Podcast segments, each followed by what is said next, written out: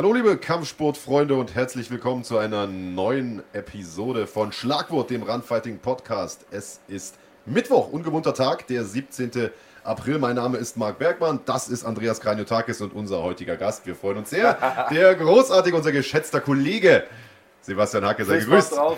Fistbump drauf, Servus, so ist es. Servus Zuschauer. Ja, Sebastian Hacke, für alle, die ihn nicht kennen, allzu viele dürften das ja nicht sein, äh, die dich nicht kennen. Du bist hier in der ProSieben-Familie Kommentator für die WWE, aber schon lange nicht mehr nur im Wrestling unterwegs, sondern vor allem auch äh, im MMA-Bereich. Wir haben zusammen schon GMC machen dürfen, aber eben auch die UFC machen dürfen. Einige große Kämpfe schon zusammengecallt und am vergangenen Wochenende hast du, und da ist dir mein Neid sicher, deiner wahrscheinlich auch, äh, eine Veranstaltung ohne uns kommentiert. Und was für eine, eine der geilsten UFC-Veranstaltungen aller Zeiten, UFC 236. Also mit Sicherheit die beste Karte, die ich jemals kommentiert habe. Also die beiden Hauptkämpfe über die Runden. Also ist es jetzt noch ein Spoiler? Ich glaube nicht. Wir haben jetzt Mittwoch, ne? Ähm, wenn du keinen Knockout oder keine Submission siehst, ist es das Beste, was du sehen kannst. Was da über die Runden gezeigt wurde, meine Güte. Meine Güte, also es war wirklich Wahnsinn. Calvin Gastelum, wie kann man den Typen nicht lieben? Ne? Er ist eigentlich kein Mittelgewichtler, das ist eigentlich ein Weltergewichtler. Steht da fünf Runden drin, bietet einen super Kampf gegen einen Gegner, der 20 cm größer ist, der über 20 cm mehr Reichweite hat. Kann es offen gestalten, bis in die letzte Runde. Wird viermal zu Boden geschlagen, steht jedes Mal wieder auf und sagt, komm Junge, da ist noch was da. Also, ey, da, ich krieg Gänsehaut, wenn ich drüber rede. Also, Ja, und hätte den Kampf um ein Haar gewonnen. Also man darf nicht vergessen, äh, das war der Co-Hauptkampf von UFC 236, Interimstitelkampf im Mittelgewicht, Israel Adesanya gegen Calvin Gastelum. Und vorweg, wer den Kampf noch nicht gesehen hat, holt es unbedingt nach. Einer der besten Kämpfer aller Zeiten. Ungelogen, ohne Übertreibung. Also aus meiner Sicht Top 3. Definitiv, also in den besten oder mindestens Top 5 äh, auf einer Stufe mit, mit Shogun gegen Henderson 1 oder, oder Diaz gegen äh, McGregor 2. Definitiv unglaublich geiler Kampf, ständig hin und her. Und ähm, Gastelum hat den Kampf im Prinzip fast schon gewonnen gehabt. In der, ich glaube, dritten oder vierten Runde hat der Adesanya dermaßen viele Bomben eingeschenkt, dass der nur wackelnd zurückrennt. Und irgendwann macht er diesen einen entscheidenden Fehler. Da hat er den am Käfig gestellt und anstatt ihm noch zwei, drei Dinger reinzuknallen, versucht er einen Takedown. Der Takedown wird abgewehrt, Adesanya sammelt sich wieder und legt am Ende eine Schlussrunde hin, äh, in der er den Kampf noch gewinnt. Also ich glaube, der wird sich jetzt nochmal richtig einen Arsch beißen hinterher, oder? Ja, das mit Sicherheit. Äh, Ich glaube aber, dass es in dem Kampf nicht wirklich Verlierer gibt. Also Gastelum ist jemand, der einmal mehr bewiesen hat, dass ihm eigentlich egal ist, wie sein Rekord aussieht. Er will einfach nur die besten Leute kämpfen. Ähm, springt gegen Whiteman ein, auch in einer Gewichtsklasse, die überhaupt nicht äh, ihm entspricht. Whiteman könnte ein Halbschwergewichtler sein. Von, von der Größe, vom Frame ist das locker ein natürlich. Halbschwergewichter. Ne? Und, und äh, ihm, er will einfach nur kämpfen und er liefert immer ab und deswegen ist auch meiner Meinung nach sein Wert gestiegen mit dem Kampf. Es war ja knapp, er hat gezeigt, okay, ich habe Chancen. Auf der anderen Seite muss man natürlich auch fragen, der neue Champion, meiner Meinung nach vollkommen zu Recht, Israel Adesanya, aber, und das ist glaube ich so ein bisschen die Frage, die man aufwerfen darf, wie gut ist er wirklich? Ja, also ich sag ganz ehrlich, gegen Whittaker hat er ein Problem, wenn er so kämpft. Sag ich dir ganz ehrlich. Also Whittaker wird viel mehr nach vorne gehen. Er ist physisch einfach wesentlich stärker als Calvin Gastelum und ich setze da 50 Tacken auf Whittaker. Das sage ich dir. Wenn er gesund ist, wenn dieser Eingeweidebruch gut verheilt ist, jetzt hat er ja noch eine Verletzung, habe ich gehört. Ne?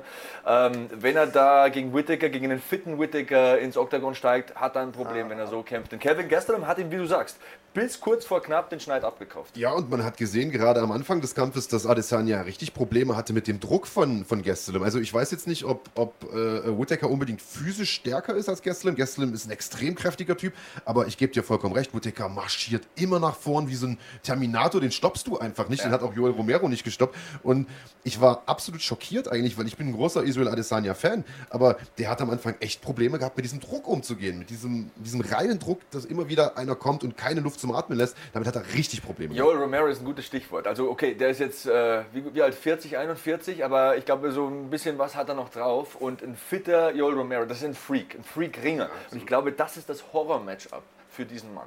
Stylebender gegen Romero, wenn beide hundertprozentig fit sind.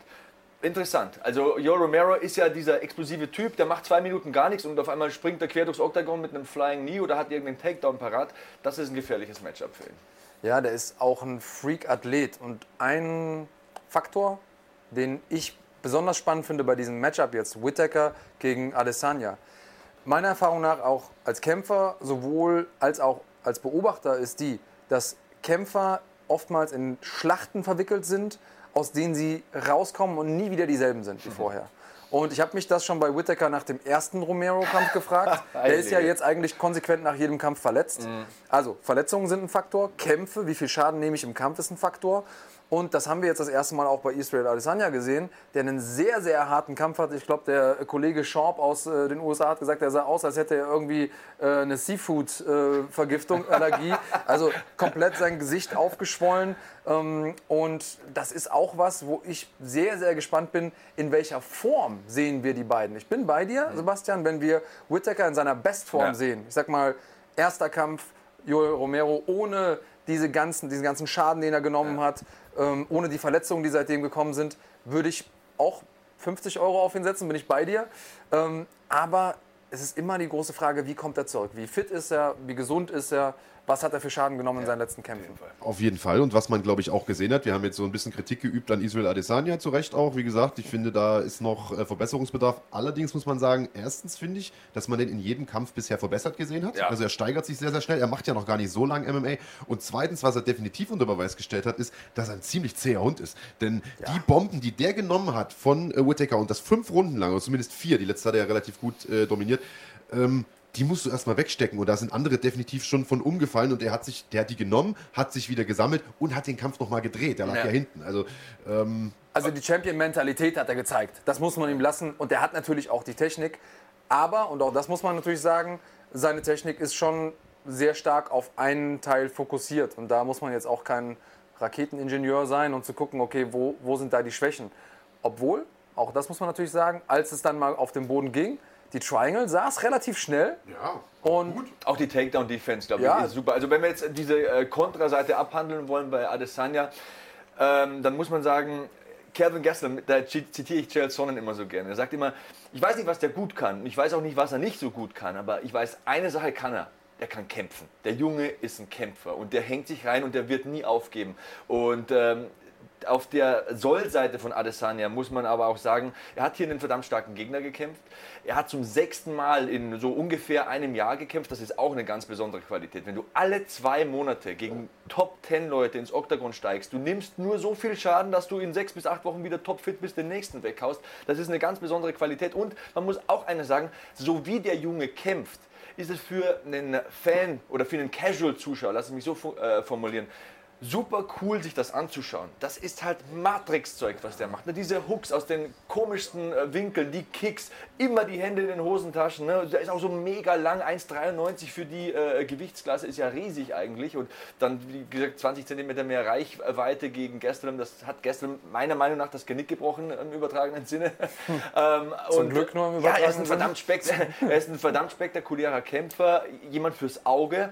Aber, und das ist mein letzter Punkt zu Adesanya, es bleibt abzuwarten, wie stark er wirklich gegen einen Top-Ringer ist, wie Joel Romero, gegen jemanden, der die Distanz gut schließen kann, wie ein Whittaker.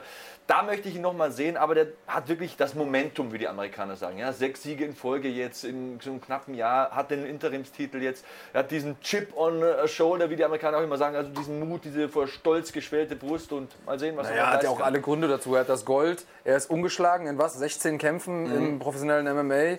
Ähm, ja, übrigens, zweiter nigerianischer Champion, den wir jetzt aktuell Mhm. Nach haben. Usman, ne? Mit Usman. Hätten wir jetzt noch, ähm, wie heißt nochmal der, der Schwergewichtler?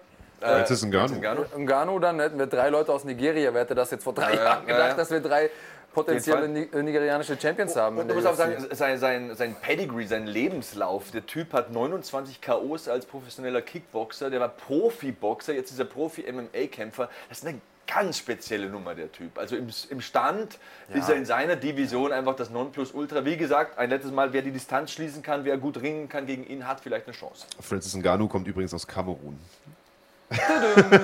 Vielen Dank, lieber Marc. danke, danke, dass du mich jetzt bashst. Dann machen das nicht unsere Zuschauer. Lass Also, ich mir, lass ich mir natürlich okay. nicht nehmen, äh, den, den guten äh, Andreas Kranjotakis hier zu korrigieren. Trotzdem, Jetzt, UFC Afrika vielleicht damit ein bisschen wahrscheinlicher. es gibt auch noch irgendeinen äh, Nigerianer tatsächlich, der, ähm, der da gar nicht, äh, gar nicht so schlecht unterwegs ist. Ich habe jetzt nur gerade gar nicht auf dem Schirm wen. Aber es gibt noch jemanden.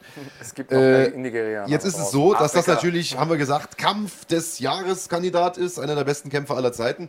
Und äh, ich habe mir das Ganze im Zug angeschaut, Sonntagmorgen, wir waren Abend vorher bei Nova FC, hatte leider keine Zeit, das live zu gucken. Und äh, habe mir diesen Event angeguckt und habe wie so ein Verrückter da rumgeschrien, rumgebrüllt und rumgezuckt und die Leute dachten sich wahrscheinlich, ich habe eine absolute Macke. Jetzt ist es aber so, das ist ja noch nicht der letzte Kampf gewesen der Veranstaltung, sondern es war der Co-Main-Event. Es gab noch einen Hauptkampf und der war genauso krass. Max Holloway, Federgewichtschampion, äh, tritt an um den Interimstitel im Leichtgewicht und zwar gegen Dustin Poirier, der sich aus meiner Sicht diesen Kampf mehr als verdient Oh hat ja. und diesen Kampf am Ende auch gewonnen hat und auch diesen Titel mehr als verdient hat. Wie hast du den Kampf gesehen? Fire. Also, wie- gesagt, ich hab Gänsehaut, wenn ich drüber spreche. Also, ich war sechs, halb sieben Uhr morgens, als wir live auf Sendung waren und ich bin so aus dem Sattel gegangen nach dieser ersten Runde. Keine Ahnung, wie viele Kopftreffer Max Holloway da kassiert hat. Einfach zu viele, zu viele, sagen wir es mal so. Und er sitzt da auf dem Stuhl und sagt, ah, it's all good, it's all good. Ich gehe da raus und dann gewinne ich halt die zweite Runde, verdammt nochmal. Also was für ein böser Typ bist du einfach, wenn du rausgehst, die erste Runde wirst du zermartert. Das war vielleicht eine 10-8 und dann bietest du dem wirklich einen Kampf auf Augenhöhe. Okay, in der dritten sieht es wieder anders aus und man muss vielleicht auch sagen, Federgewicht ist wahrscheinlich seine Gewichtsklasse. Man hat einfach gemerkt, dieser Pop hat gefehlt im Leichtgewicht. Also Poiriers Schläge waren am Ende weniger, aber haben viel mehr Durchschlagskraft gehabt. Er hat einfach härter geschlagen, wesentlich härter. Ich glaube, das hat einen Ausschlag gegeben. Aber Max Holloway, wie kann man den Typ nicht mögen? Familienvater, so laid-back Hawaii-Dude, ne? so immer äh, äh, hang loose und so. Und Ja, und ein absoluter Psychopath. Also ich meine, zu dem hättest du auch sagen, das hat er ja selber auch gesagt im Interview nach dem Kampf. Ist mir scheißegal, ich kämpfe jeden. Selbst mein guter Freund DC da unten, Schwergewichtschampion. Auch du kannst es kriegen, wenn du es willst. meint Weißt das so, der meint das so, der meint das wirklich so. Der sagt, wenn du, wenn du mir, äh, keine Ahnung, wenn du mir einen Vertrag hinlegst, unterschreibe ich, ich bin Kämpfer, ich bin Fighter, MMA-Fighter ist meine Berufung. Mein Sohn soll vielleicht ein Doktor werden oder so, hat er gesagt. Ne? Also der soll das nicht machen, was ich mache, das ist nicht so gesund. Ähm, aber hey, ich kämpfe gegen jeden. Und wenn Godzilla um die Ecke kommt, hey, dann kämpfe um Tokio oder was. Äh, Also, wie gesagt, der ist ja ein paar Tage vorher damals eingesprungen gegen äh, Khabib Nurmagomedov, als Tony Ferguson da übers Kabel gestolpert Sieht ist. aus wie Also- äh, der Geschäftsreisende des Todes persönlich auf der Waage, ne? aber der hätte gekämpft, der Typ. Da- Das ist echt, das muss man respektieren. Der Typ ist ein Fighter und er hat einen super Fight geboten. Aber ich muss sagen, im Federgewicht sehe ich ihn zu Hause. Ist ein harter Cut für ihn, er ist auch fast 1,80 Meter groß, der Typ. Aber hey, Respekt und ähm, im Federgewicht ist er immer noch der König. Jetzt haben wir natürlich Dustin Poirier gegen Khabib Nurmagomedov. Das ist jetzt so der nächste Kampf, der dann quasi ansteht. Interims-Champion gegen sozusagen regulären Champion. Man weiß nicht genau, was ist mit Khabib. Will er noch mal kämpfen, will er nicht kämpfen. Aber die UFC hat schon gesagt, den Kampf machen wir. Und ich denke mal, der wird dann auch kommen. So, Ja, das sind ja. jetzt so ein bisschen die Spielereien des äh, Champions, der da ein bisschen bockig ist wegen seiner Homies, die gesperrt sind und weil er natürlich auch ein bisschen Geld haben will. Ähm, was glaubst du, wie sind die Chancen da von Poirier? Poirier, hervorragender Standkämpfer, sehr guter Allrounder auch. Auf der anderen Seite halt Khabib, der alles weggehauen hat, was sie ihm da vorgeworfen haben. Ja, also ich, ich persönlich glaube, dass Dustin Poirier ein sehr, sehr guter Kämpfer ist, sehr, sehr komplexer und kompletter Kämpfer, der es schafft, jemandem wie Al- Holloway das Leben schwer zu machen. Alleine das ist schon Stempel genug, wenn man sich anguckt, gegen wen Dustin Poirier verloren hat. Das sind nur Champions, das sind nur herausragende Athleten, Ausnahmesportler. Gleichzeitig ist für mich MMA immer auch ein Sport, das, wo es um Matchups geht, also Styles make fights, äh, um sozusagen das Drei Euro ins Phrasenschwein. Genau, ja. Aber le letzten Endes ist es natürlich auch so und ich sehe nicht, wo der Stil von Dustin Poirier ansetzen sollte, um äh, Khabib da irgendwie das Leben schwer zu machen und ihm seine erste Niederlage beizubringen. Äh, ich glaube nicht, dass er irgendwas auf den, auf den Plan bringt, was ähm, nicht andere Leute schon gezeigt haben und was Khabib nicht schon kennt. Ja, man muss sagen, äh, Punches Chance. Also er, er kann den immer umhauen, ne? aber man hat gesehen und das war ein Kampf, da habe ich Platzangst bekommen beim Hinsehen.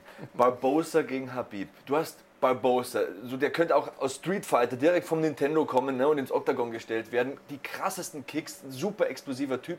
Und in der zweiten Runde, dieser Gesichtsausdruck, als er da am Zaun hockt und sagt so in seine Ecke parallel, Leute, was ist das? Was macht dieser Typ mit mir? Ne? Die Beine geht, geht Figure fort, der Oberkörper gesperrt, donk, donk, donk, Headstrike über Headstrike und das ist Edson Barbosa. Das ist einer der furchterregendsten Typen, die du treffen kannst im Octagon. Und da bin ich vollkommen bei dir. Also wenn Poirier dann nicht irgendwie äh, einen guten Punch landet und Öffnungen findet, dann kann das ein ganz, ganz harter Tag im Büro werden. Also Also setzen wir nochmal 50 Euro dann auf Khabib, oder? Ah, ja, ein 20. Also 50 sind mir da zu viel. Also Okay. ich, auf der anderen Seite kannst du viel Geld gewinnen. Ich gehe davon aus, dass Habib da der klare Favorit bei den Wettanbietern ist. Also so 4 zu 1, 5 zu 1 wahrscheinlich. Ja, wird, glaube ich, schwer sein, irgendwie mal jetzt einen Kampf zu finden, bei dem der der Außenseiter ist. Ähm, lassen wir uns überraschen, wird ja wahrscheinlich noch ein bisschen dauern, bis beide Kämpfe kommen. Also leider. äh, Whittaker ist immer noch nicht fit, du hast es gesagt. Äh, Habib ist noch gesperrt bis, ich meine, September. Ähm, ob der Kampf denn gleich kommt, wird man halt auch sehen müssen. Aber auf jeden Fall sind das zwei Sachen, die uns hoffentlich noch in diesem Jahr erwarten. Ähm, Freue ich mich riesig drauf. Honorable Mentions, also äh, das waren nicht die einzigen beiden Kämpfe dieser Karte, die gut waren, sondern äh, vielleicht mal als allererstes, damit wir, damit wir auch einsteigen können. Unser deutscher Vertreter Khalid Taha ist auch wieder gesundet, Gott sei Dank, hat ja kaputtes Knie gehabt, hätte eigentlich im November äh, kämpfen sollen in Vegas. Äh, und zwar gegen Boston Salmon, einen ja, vielleicht etwas unbekannten äh, Kämpfer. Aber der Name ist, Äh, so, aber der Name geil. ist geil, der Lachs aus Boston. Ähm, und äh, der Kampf wurde nachgeholt jetzt äh, im Vorprogramm von UFC 236 und wir sind gerade bei Nova FC raus Richtung Afterparty getrudelt. Da hatte irgendjemand gesagt, der Kampf ist schon vorbei, weil wir wollten uns den eigentlich irgendwie auf dem Handy angucken. Ich sag, wie vorbei? 25 Sekunden hat es nur gedauert. Also beste Grüße an Khalid äh, und äh, ja, herzlichen Glückwunsch zu einem sehr, sehr tollen Sieg. Knockout nach 25 Sekunden. So kann man seinen ersten UFC-Kampf natürlich gewinnen. Ja, Three Piece and a Soda und dann war schon wieder vorbei. Ne? So sieht das aus. Und du hast es gerade gesagt, eigentlich hätte er hinterher sich das Mikro schnappen und äh, direkt eine Ansage an Dana White machen müssen. da, da kommt, da kommt Also- der, der, der, Wrestling-Typ in mir durch. Ne? Also bei so einem Moment, und da sind die meisten, Khalid ist ja auch so ein Typ, den kennt man ja als MMA-Fan, ne? und das ist ein sehr respektvoller Typ, unglaublich sympathischer Kerl, finde ich, für meinen Teil. Und da musst du das Mikro schnappen. Du musst sagen, hey, ich habe den jetzt in 25 Sekunden weggemacht, gib mir die Top 10, ich clean die aus. Und, und auch wenn du weißt, dass du vielleicht ein bisschen übers Ziel hinausschießt, aber so bekommst du Kämpfe. So bekommst du 20.000 Dollar, so kannst du an 200.000 Dollar. Ich verstehe ich versteh genau, was du meinst und ich muss sagen, leider funktioniert das Spiel mittlerweile so. Trotzdem bin ich froh um jeden, der es anders spielt. Ja, verstehe ich auch. Bin froh um jeden, der seine Leistung im Oktagon abruft und dann ähm, sozusagen wartet, dass ihm die sportlichen Herausforderungen gegeben werden und er da glänzen kann. Ähm, wir haben auch jetzt, bevor der Livestream losging, ein bisschen über äh, Jorge Ma- Masvidal geredet, der, ja geilste gar Typ. kein Social Media ähm, macht oder hat. Aber trotzdem der geilste Typ Ja, ist. ja, der geilste genau Typ. das ist das Ding. Und, und der kommt ja auch nach vorne. Ja. Ja. Und ich glaube, dass, also mir persönlich, als so ein bisschen der Oldschool-Guy, ist es lieb. Ich weiß aus, aus der Perspektive eines Menschen, der viel im Wrestling-Universum unterwegs ist, vielleicht äh, dockt das bei dir nochmal woanders an. Ja, klar. Ja gut, aber muss man ganz ehrlich sagen, Chael Sonnen ist für mich immer das Paradebeispiel. Der, die Kampfbilanz von Chael Sonnen ist salty, wie die Amerikaner sagen. Ne? Da sind schon ein paar Niederlagen mit dabei und da, ja, das ist auch diskutabel. Aber er schafft es auch jetzt noch über 40, immer im Hauptkampf zu stehen. Und zwar nicht irgendwo in äh, Hinterhofkirchen, sondern im Madison Square Garden vor 20.000 Zuschauern. Und das ist nicht nur der Tatsache geschuldet, dass er halt ein super Kämpfer ist. Ja, das ist ein guter Ringer. Aber der kann reden. Der Mann hat noch nie, wenn er ein Mikrofon bekommen hat, keine Herausforderung ausgesprochen. Ich denke nur an Anderson Silva. You suck. Oder you absolutely suck was damals. Und du hast die Gänsehaut, du willst den Kampf sehen, auch im Rückkampf, wenn er kein Land gesehen hat. Ne? Aber das ist eben das Fight-Business. Da steckt genauso viel Business drin, so sehe ich das. Du bist der Purist, du bist selber Kämpfer, aber ich sehe genauso viel Business in Fight-Business, wie ich Fight in Fight-Business. Ich finde, es kommt immer, also ich bin ja so ein Trash-Talk-Fan auch. Ja, ähm, bin ja auch großer Wrestling-Fan schon seit Ewigkeiten, aber auch unabhängig davon. Ich denke, Trash-Talk ist nicht unbedingt etwas, was dem Sport schadet, wenn es gut gemacht ist. Ähm, und genau das ist halt das Kriterium. Heutzutage versuchen es irgendwie alle. Jeder versucht irgendwie Trash zu talken. Aber es kann halt einfach nicht jeder. Verstehst du? Das ist wie bei uns beiden. Ich kann kommentieren, du nicht. und das fällt dem, fällt dem Zuschauer halt auch auf. Aber du hast halt einen wie Kobe Covington, der es auf Krampf versucht. Ja. Ja, der damit immer wieder vor die Wand fährt in regelmäßigen Abständen, wo wirklich alle sagen, Alter, lass mal bitte so. Äh, Und du hast halt einen wie Conor McGregor, wo selbst die größten Hater zugeben müssen, Alter, unterhaltsam ist es. Es, so. es, es muss authentisch sein. Und da sind wir wieder bei uns beiden. Bei mir ist es das halt, du kannst vielleicht reden, aber ich habe wenigstens Ahnung. er ist halt der OG, ne? am, Ende- am Ende des Tages muss es authentisch sein und ich klar höre ich auch gerne einem Conor McGregor zu und klar höre ich auch anderen Leuten zu gerne die Herausforderungen aussprechen, aber es hat immer ich glaube, die Schwaben würden sagen, so ein Geschmäckle, wenn's, wenn ich eigentlich schon den Zweifel in der Stimme raushöre, wenn jemand seine Herausforderung ausspricht und weiß, ich muss das jetzt nur machen, weil so wird das Spiel gespielt. Ja, da bin ich bei dir. Es muss gut sein. Und bei Conor McGregor muss ich auch einhaken. So die letzten Tweets an Habib fand ich einfach geschmacklos. Also man geht nie auf Religion. Jeder soll die Religion haben, die er mag und man macht sich nicht lustig drüber. Punkt. Aus. Also ich Ja, Familie äh, ist auch so ein bin, bin ein Stück weit bei dir. Also ich möchte auch nicht, dass jemand meine Frau beleidigt oder Ja. sowas. Aber äh, ich glaube, die haben Ben Askren auf so einer Pressekonferenz letzte Woche dazu befragt, was er denn davon hält, Ja. weil der ja auch super viel Trash talkt. Und Ja. er sagt, ey, Freedom of Speech so, freie Meinungsäußerung, jeder kann sagen, was er will, pass auf, und jetzt kommt's, muss aber auch mit den Konsequenzen leben. Und genau das ist es. Wenn jetzt Connor halt das nächste Mal irgendwie äh, in den Ring steigt und dann kriegt er halt ins Brett, dann Und- muss er damit leben. So, und und wenn ich jetzt das- hingehe das- und deine Frau beleidige und du haust mir eine rein, habe Das, halt das sehe ich gar nicht mal so als Kern des Problems. Du beleidigst damit nicht nur den, der dir gegenübersteht im Oktagon, du beleidigst Millionen Menschen mit dieser Aussage. Und das ist was ganz Gefährliches und da muss ich sagen, da bin ich weg vom Conor äh, Train. Ich sitze da schon mit drauf und er hat das Business in Höhen katapultiert. Ja. Da kann man nur sagen, klasse Junge, super, du hast für uns alle sehr viel geschafft, aber wenn es um Religion geht, um Politik, ich finde, das hat nichts zu suchen im Oktagon. Ich kann zum anderen, ich, ich sag, der Three-Piece and a Soda-Spruch von Masvidal, super cool. Ähm, ben Askren auf Instagram, wenn er die Gegner roastet in einem Satz, super cool. Aber ah, das sind so schwammige Gebiete hier. Ja, Also, also, ich, ich bin bei dir. Ich feiere so, so jemanden, ähm, der roastet, ja, wie du gesagt hast, in einem Satz, macht das cool. Ich finde das amüsant, ist authentisch dabei, super. Aber, und das ist auch nochmal ein dickes, fettes Aber, das sind Kämpfer. Das heißt, wenn die den Hafen aufreißen, müssen die am Ende die Hose runterlassen. Die müssen ins Oktagon gehen Ja. und müssen zeigen, was die können. Und wenn die dann eine reinbekommen ins Fressbrett, dann ist allen klar, okay, vielleicht hat er lieber mal den Mund gehalten. Wenn, das ist ein Unterschied, als wenn du mit einem anonymen YouTube-Kanal irgendwo was kommentierst und sagst, haha, die können alle nix. Äh, der kann ja nicht mal seine Mutter verprügeln. oder du schreibst auf YouTube, die deutschen Kommentatoren sind alle so schlecht, ich will Joe Rogan haben. Ne? naja, guck mal, wenn Marc das schon über mich Also nicht, sagt, dass das erwartet geschrieben man dann werden von den- würde, ne? Von Ich YouTube wollte Leuten. sagen, also in manchen Fällen haben die Leute ja tatsächlich recht.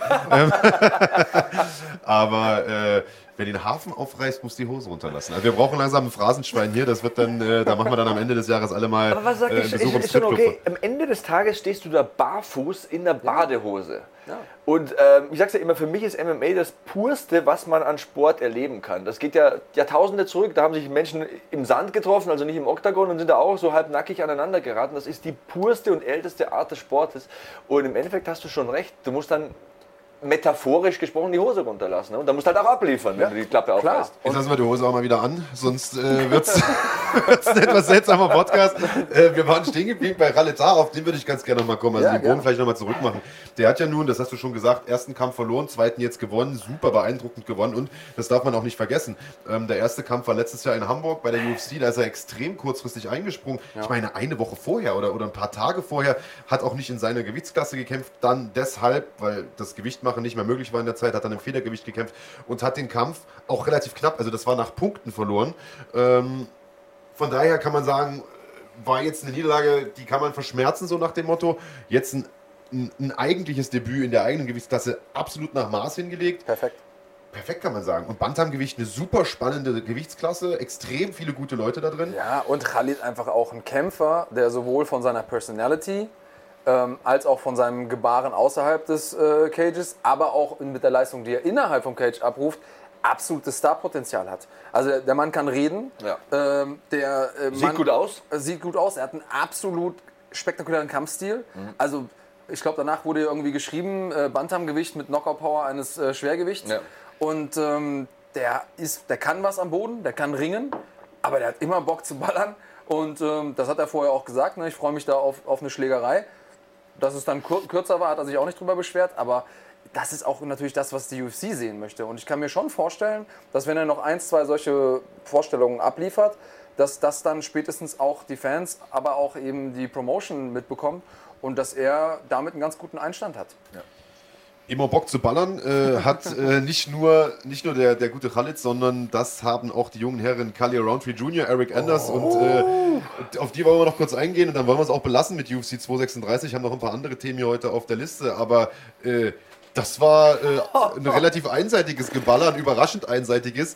Äh, Eric Anders, ehemaliger Footballspieler, äh, K.O.-Power für 10 äh, in, in einer Hand, so nach dem Motto, trifft auf einen Typen, der eigentlich einen ganz ähnlichen Stil hat, nämlich, sagen wir mal, nicht allzu beweglich. Stand and bang. Stand and Bang, dafür jede Menge Dampf in den Fäusten. So zumindest dachte man vorher. Äh, Khalil Roundtree Jr. nämlich, der äh, vor einigen Monaten erst Kokansaki umgelegt hat, dann im letzten Kampf brutal K.O. gegangen ist gegen Johnny Walker, so der neue aufsteigende Star im Halbschwergewicht und der nach diesem K.O. offensichtlich gesagt hat, okay, ich muss definitiv was an meinem Stil ändern.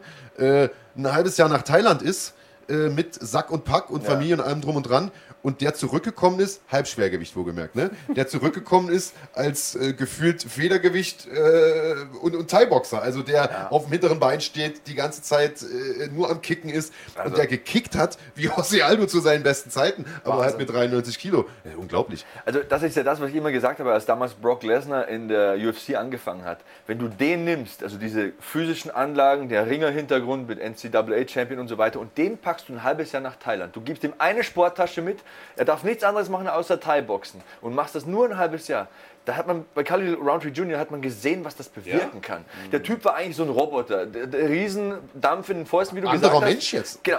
Der kommt zurück, zerkaut dem Eric Anders das Bein. Das hat ausgesehen wie eine Landkarte, das Bein. Das wie eine Blutwurst. Also ohne, ohne, ohne Witz. Also wenn ich in der Ecke von Eric Anders bin, sage ich in der zweiten Rundenpause, Junge, tun wir uns das noch an? Äh, das nimmt Jahre von deiner Karriere. Du wirst ja wohl nicht glauben, dass der noch derselbe ist. Also nach dem Kampf. Der hat also Respekt erstmal, unfassbar tough der Kerl, was der da eingesteckt hat, aber er hatte zu keinem Zeitpunkt eine Chance, weil dieser Khalil Roundtree Jr. komplett verändert war. Der ja. Typ hat Power gepuncht, aber er hat auch Technik und die Lebensgeschichte von dem Typen ist auch so krass. Mit 320 Pfund einfach ein korpulenter Typ, hat in einem MMA-Shop gearbeitet und hat da T-Shirts verkauft an Leute und hat gesagt, hey, das ist ein geiler Sport, ich will das machen. Steht jetzt in der UFC, ist jedes Mal verbessert und zieht jetzt mit der Familie nach Thailand, widmet sich, gibt sich der Sache voll hin. Das finde ich stark. Das finde ich geil, das, das ist eine großartig. coole Geschichte. Und ja. äh, das ist genauso dieser American Dream, so irgendwie vom, vom Nichts zum, zum Jemand. Und ey, ich bin auf dem Khalil Roundtree Jr. Hype Train. Ich auch, vor allen Dingen nach dem Stil. Also ich bin generell so ein Thai-Box-Freund. Ich gucke mir auch gerne Muay Thai-Kämpfer an. Viele mögen das nicht so, mhm. weil es ein bisschen langweilig ist, wenn die da clinchen und so. Aber ich, ich fand den Stil, ja. den der hatte, alter. Der Typ ist um 180 Grad, hat sich gedreht. Ja. Das war super unterhaltsam. Und Eric Anders konnte einem tatsächlich nur leid tun. Jetzt muss man aber auch sagen, Andreas, natürlich ist es auch Eric Anders geschuldet, dass der Kampf so einseitig abgelaufen ist. Denn wenn du lernst, Low Kicks zu blocken, dann ja. kriegst du halt zweimal so ein Ding und dann kommen auch keine mehr so, ja. weil dann haust du da halt ja. halt volle Bude in den Block rein.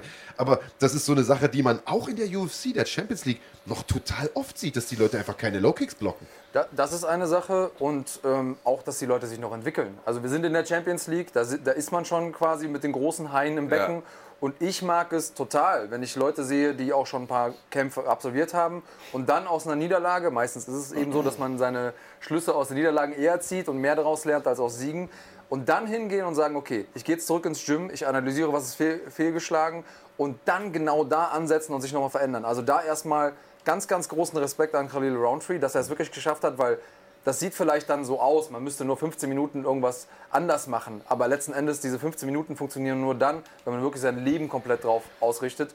Und das ist eben was, was die Fans oftmals nicht sehen. Also da erstmal ganz, ganz ähm, ja, groß Hut ab an den Kollegen Roundtree.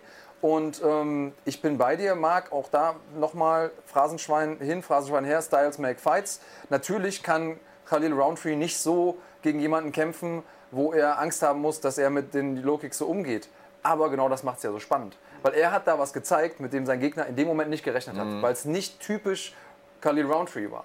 Und darum geht es natürlich auch. Ich präsentiere was, worauf mein Gegner nicht vorbereitet ist, der hat nicht darauf trainiert und damit kann ich ihn einfach überwältigen. Und die wenigsten sind in der Lage, in der kurzen Zeit, die so ein Kampf ja ist, 15 Minuten, ähm, so weit zu adaptieren, dass sie da nochmal ihren Gameplan ändern oder wissen, was muss ich machen. Auch das wenn ihr, ihr habt ja auch alle schon mal Kampfsport trainiert. Es gibt einen Unterschied zwischen ich kenne die Technik oder ich kann die Technik anwenden im Ernstfall. Ja. Und der Unterschied ist, wie oft hast du den Kram geübt. Ja. Und wenn du den jeden Tag eingeschliffen hast und gedrillt hast, dann sitzt der auch im Kampf. Und wenn du ein paar Mal geübt hast und im Training und eigentlich mehr mit Quatschen beschäftigt warst mit deinem Partner, weil mhm. du gedacht hast, ah, mache ich eh nie oder brauche ich nicht, dann klappt es halt auch nicht. Ja, zu der dem äh, Monolog jetzt könnte ich eine halbe Stunde was sagen, denn da steckt so viel drin. Zum einen, es gibt ja die Leute, die können sich leisten, Leckkick nicht zu checken. Zum Beispiel die Diaz-Brüder. Die haben ganz dünne Beine, da ist nicht viel Muskulatur dran, die können sich leisten, mal sechs, sieben Leckkicks zu bekommen. Das kann Eric Anders nicht. Das, das war ein, ich glaube, Fullback an der, an der Uni, also ein richtig guter Footballer mit massiver Muskulatur am Bein. Da musst du halt sehr schnell aktiv werden, vor allem wenn du so ein Pressure und Power Puncher hast wie äh, Khalil Roundtree. Ja, und dann ist es für mich auch faszinierend, dass so ein Typ wie ähm, Eric Anders, da, da sieht man es mal wieder. In der UFC ist es ja so, im Halbschwergewicht und Schwergewicht, da kommen oft Leute, die ihr Leben lang nur Football gespielt haben oder Basketball gespielt haben, einfach super Athleten sind und mit dieser Athletik gegen, Athletik gegen 90 Prozent der Leute gut bestehen können. Aber dann sind sie mal konfrontiert mit jemandem, der eine richtig gute, astreine Technik hat. Und da hört es halt dann auf. Ne? Und das ist halt in unteren Gewichtsklassen nicht. Ein 135-Pfund-Typ wird nie Football gespielt haben. Vorher, ja. der wird immer Kampfsport gemacht. Das ist für mich auch so faszinierend. Aber ja, ey, man konnte, über diesen Kampf könnte ich stundenlang reden. Das hat mich so fasziniert. Also, ja, also um, wir machen einen ganz kurzen Ausflug, wenn das erlaubt ist, Herr Bergmann. Nochmal, wir bleiben im Light Heavyweight, weil das ist ein Kampf, den ich besonders spannend fand. Winston Prue, der da Nikita hm. Krylov äh, vorgesetzt bekommen hat. So ein bisschen eigentlich als, naja, komm mal zurück auf die Siegerstraße, lieber hm. OSP, ist ja auch so ein bisschen Company Man. Ja. Und dann muss er abklopfen in der zweiten Runde und sah zu keiner Zeit irgendwie gut aus gegen ja. Krylov. Ja, nachdem er den ja schon mal besiegt hat. Also das ist ja ein Rückkampf gewesen. Damals äh, Nikita Krylov äh, relativ schnell verloren äh, durch einen One-Flu-Choke oder einen OSP-Choke, wie es ja jetzt genannt Der OSP. Äh, und viele Leute haben gesagt, ja, mal sehen, wie das läuft. Und am Anfang sah der auch gar nicht so gut aus gegen OSP, aber dann relativ schnell... Ja äh, vor den Sack bekommen, wie man so schön sagt. ähm, ja, vielleicht hat man da ja einen künftigen Gegner für Kali Roundtree, wobei ich jetzt ehrlich gesagt ganz gern nochmal den Kampf Roundtree gegen Johnny Walker sehen würde. Äh, der jetzt weiterentwickelte ja. Roundtree, das wäre nochmal ein ganz anderer Kampf, ja, glaube ich. Aber, ja, aber bei Johnny Walker muss man mal gucken, wie es seiner Schulter geht. Der hat ja das Dümmste gemacht, was man machen kann. Er hat sich beim, beim Feiern verletzt. Mach so. das doch nicht. Nein. Mach das doch bitte ich glaube, da hat uns allen äh, geschlossen das Herz geblutet, als der da diesen komischen Salut gemacht hat, nach vorne gekippt ist und danach Probleme mit der Schulter hatte. Also ich bin komplett auf dem Johnny Walker Hype Train. Ja, nicht, nur, oh ja. nicht nur aufgrund des äh, Stils, den er hat, sondern einfach. Da musst du aber den Sitzplatz schon vorher ist. buchen, weil Marc und ich sind schon in einem Abteil. Ne? Also. Ja, also das ist wirklich abgefahren. Ja, da stehe ich auch zur Not ja, äh, im Gang, weil den, wer den nicht gerne sieht, der hat einfach Kampfsport nicht verstanden. Der Typ ist komplett verrückt einfach. Und das ist ja das ist super, super geil. Aber auf eine, auf eine, positive Art, ja, definitiv. Auf jeden Fall, auf jeden Fall. So, jetzt habe ich das schon gesagt. Ähm, ich konnte die Kämpfe nicht live gucken. Du hast sie kommentiert, mhm. hast dementsprechend keine Chance gehabt, den Event zu gucken, den ich kommentiert habe, nämlich mhm. Nova Fighting Championship. Noch nicht. Noch, noch nicht. nicht.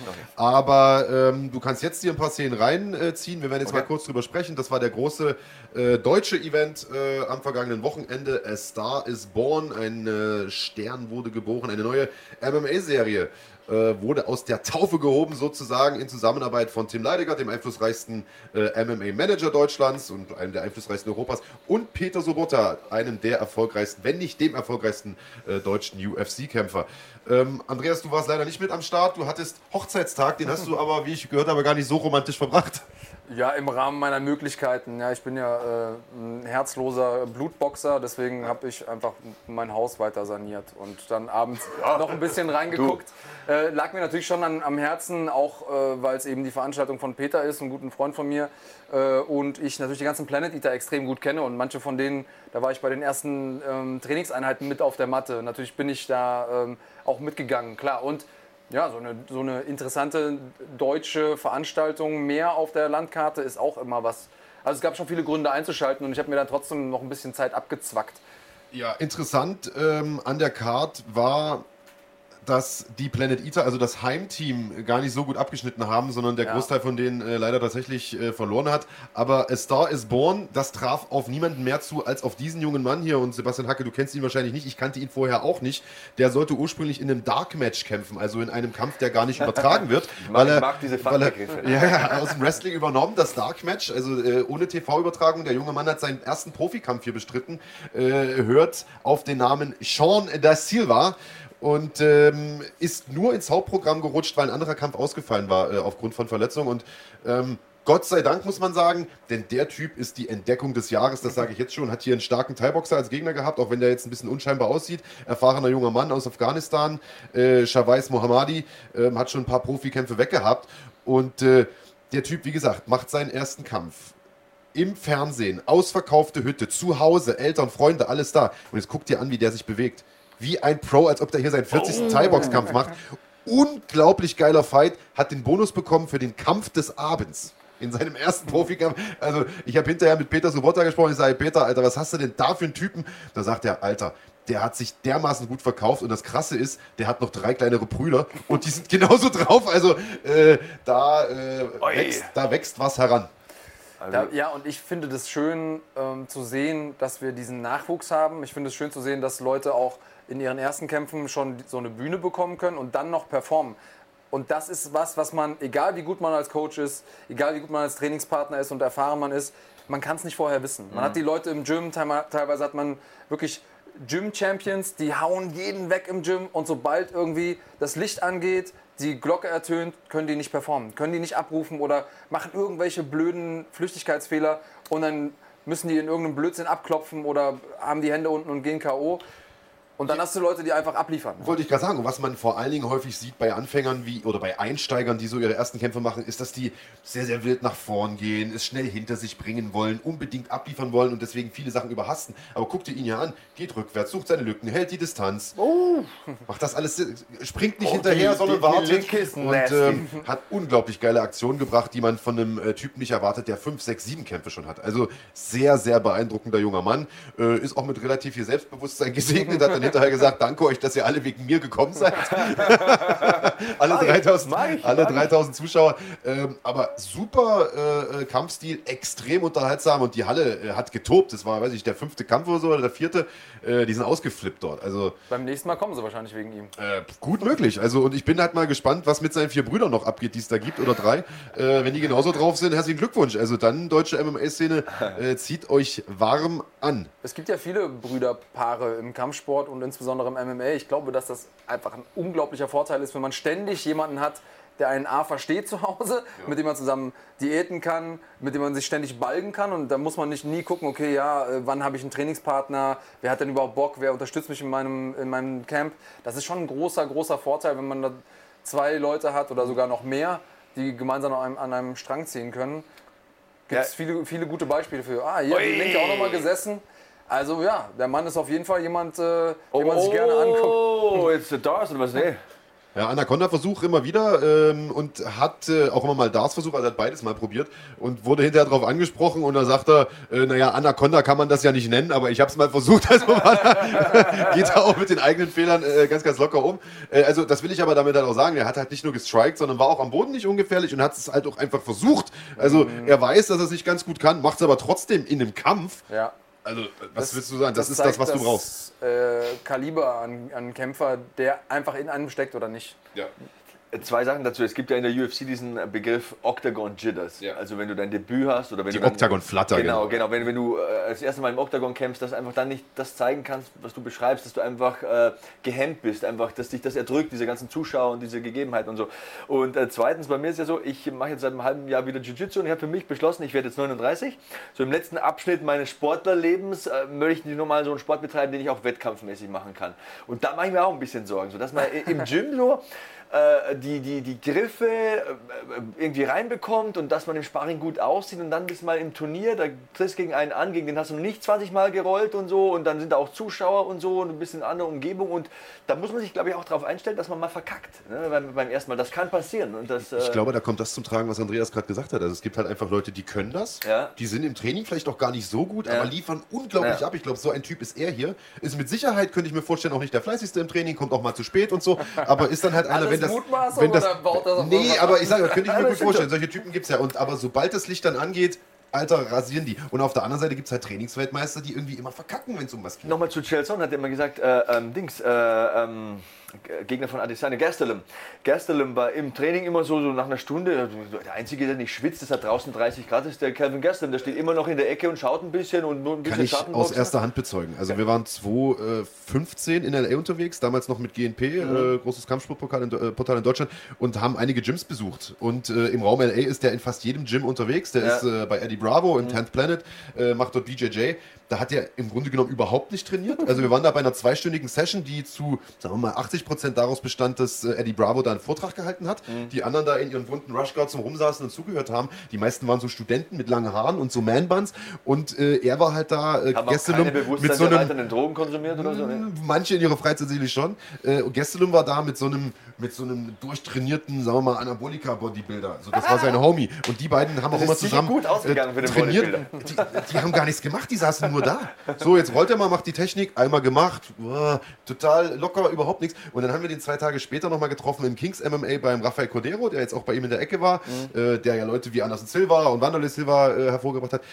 Dort ist ein bisschen anderes Programm, so, der scheucht die Leute, aber selbst da hast du den immer gesehen. Kennst du die Leute, die jede Möglichkeit zur Pause und zum Faulsein nutzen? Ja. Das ist Kevin Gastelum. Ja. Aber was der abliefern kann, hast du ja gesehen. Also äh, solche Leute gibt es halt auch. Ne? Genau, im Endeffekt zählt halt das, was du in den 3x5 oder 5x5 Minuten zeigst und nicht in den sechs Monaten vorher. Ich will nicht sagen, dass die sechs Monate vorher nicht weniger wichtig sind. Ich gehe sogar so weit zu sagen, dass die sechs Monate vorher viel wichtiger sind, weil das, was du dann leisten kannst, das erarbeitest du dir ja. Aber du musst es eben auch umsetzen und Kevin Gastelum ist so ein Typ, den interessiert das halt einfach Der nicht. macht es durch Talent wett. Genau, ob da 5000 oder 15.000 ist, ist dem total egal. Der sieht noch seine Mama in der ersten Reihe, das ist auch schon alles und dann legt der Typ los und das ist eine ganz besondere Qualität und ich wage zu behaupten, dass du dir die nicht aneignen kannst. Nee, kannst du auch nicht, das Hast ist du. Talent. Und das ist ja genau das, was Andreas auch gesagt hat. Wir haben selbst in der UFC Leute, die sich noch weiterentwickeln. Ja. Wie ist das möglich? Das ist deshalb möglich, weil das geborene Athleten Ja. sind. Die können jeden Sport irgendwie ein bisschen, weil sie halt athletisch sind Ja. und lernen jetzt halt noch Low Kicks zu blocken Ja. oder, äh, oder eingesprungene Knie äh, zu machen oder sowas. Und Athletik bringt dich natürlich auch ein gutes Stück nach vorne.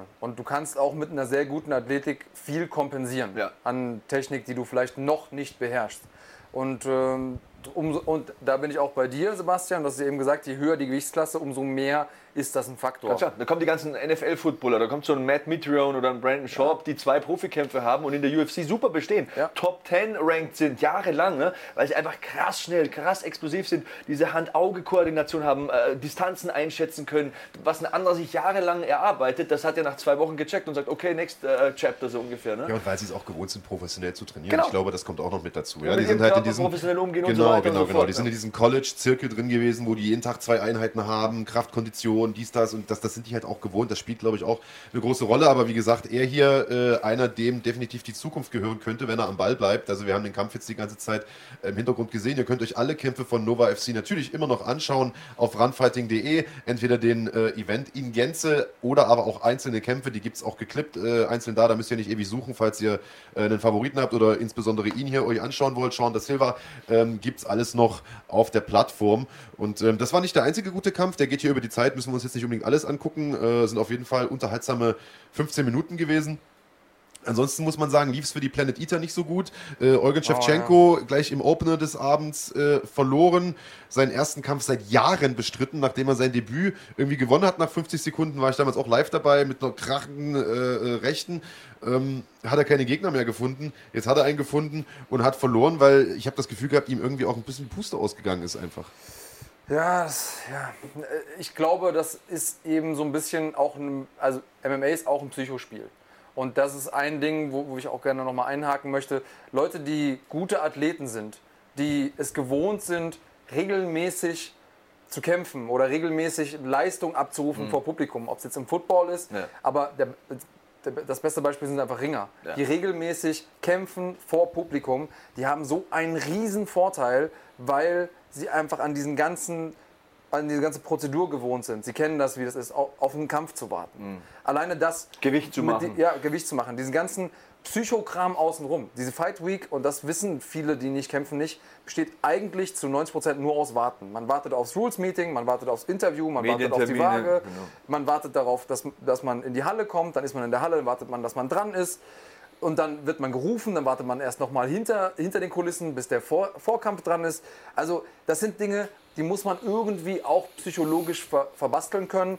Und auch das ist eine Sache, die ich noch loswerden will. Ich hoffe, dass nicht wieder das Phrasenschwein jetzt gefüttert werden muss. Aber Ist schon voll. letzten, letzten Endes weiß immer nur der Kämpfer, was wirklich abgeht. Ja. Wir wissen nie, hat der Kämpfer eine Erkältung. Mein Lieblingsbeispiel, hat seine Freundin mit ihm gestern Schluss gemacht? Oder Staphylokokken, wie wir ja, schon also oft hatten. das sind ne? Also- alles Dinge. Und wir hören ja zum Beispiel auch im Nachgang manchmal Dinge wie, ähm, na, wie heißt denn der andere Champion, den wir jetzt äh, vor kurzem gesehen haben? Ähm, ja, der andere Nigerianer. Äh, Usman? Usman, der äh, wohl irgendwie mit einem gebrochenen Fuß gekämpft hat und trotzdem diese Ja. Leistung abgerufen hat. Und das hätte niemand gesehen. Und ganz viele von den Dingen sieht man nie, kommen nie raus, weil Kämpfer natürlich auch ungern nachher sagen, ja, ich hab, hatte eine schlechte Leistung oder eine andere Leistung, weil dies, das, jenes. Und das muss man immer im Hinterkopf behalten. Äh, ja. Absolut richtig. Und ähm, das traf ja hier auch. Wir müssen gar nicht äh, in die UFC schauen zu Kamara Usman, sondern äh, das können wir hier bei Nova FC, äh, haben wir auch einen gehabt, äh, bei dem genau das eingetroffen ist, nämlich mit Niklas Stolze. Der hat den Hauptkampf bestritten äh, des Abends. Für Niklas ein sehr, sehr wichtiger Kampf, hat seine letzten drei Kämpfe in Folge gewonnen, mhm. auch auf guten Veranstaltungen, hat einen kleineren Titel geholt hier in Deutschland. Ähm, und das sollte hier so ein bisschen seine Breakthrough-Performance werden. Er hat den schwersten Gegner seiner bisherigen Karriere äh, vor der Brust gehabt, einen, ähm, einen starken Spanier, Omar Jesus Santana, mit irgendwie dreimal so viel Kämpfen wie Niklas selbst hat. Äh, Niklas selbst, hervorragender Kickboxer, einer der äh, sehr, sehr viel in diesen Sport investiert, zweimal am Tag trainiert, trotzdem noch Fulltime arbeiten geht, ähm, regelmäßiger Gast im SBG in Irland ist, äh, guter Freund von Conor McGregor, Conor unter anderem vorbereitet hat auf seinen Rückkampf gegen Nate Diaz, also dort auch nicht ein Tourist ist, der dafür bezahlt, dass sie ihn trainieren, sondern der tatsächlich dort als Sparringspartner die Jungs aus dem Gym mit vorbereitet, also der eigentlich alles hat, was es braucht, charismatischer, junger, gut aussehender Typ und wie gesagt, einfach hervorragend spektakulärer Kämpfer, der sich hier gegen Jesus Santana in den ersten eineinhalb Runden hervorragend verkauft hat, äh, den Kampf auch dominiert hat im Stand und der dann aber auf einmal eingebrochen ist. Und zwar so eingebrochen ist, äh, es über die Zeit geschafft hat, den Kampf auch nach Punkten sehr, sehr knapp gewonnen hat, sich da durchgekämpft hat. Mhm. Und ich habe während der Übertragung schon gesagt, hey, irgendwas stimmt da nicht, weil äh, der ist auf einmal eingebrochen mhm. und genau das gesagt hat, was Andreas gerade gemeint hat. Man weiß nie, was ist in dieser Vorbereitung passiert. Und am Ende habe ich mich mit Niklas unterhalten, er sagt, ah, eigentlich wollte ich es nicht sagen,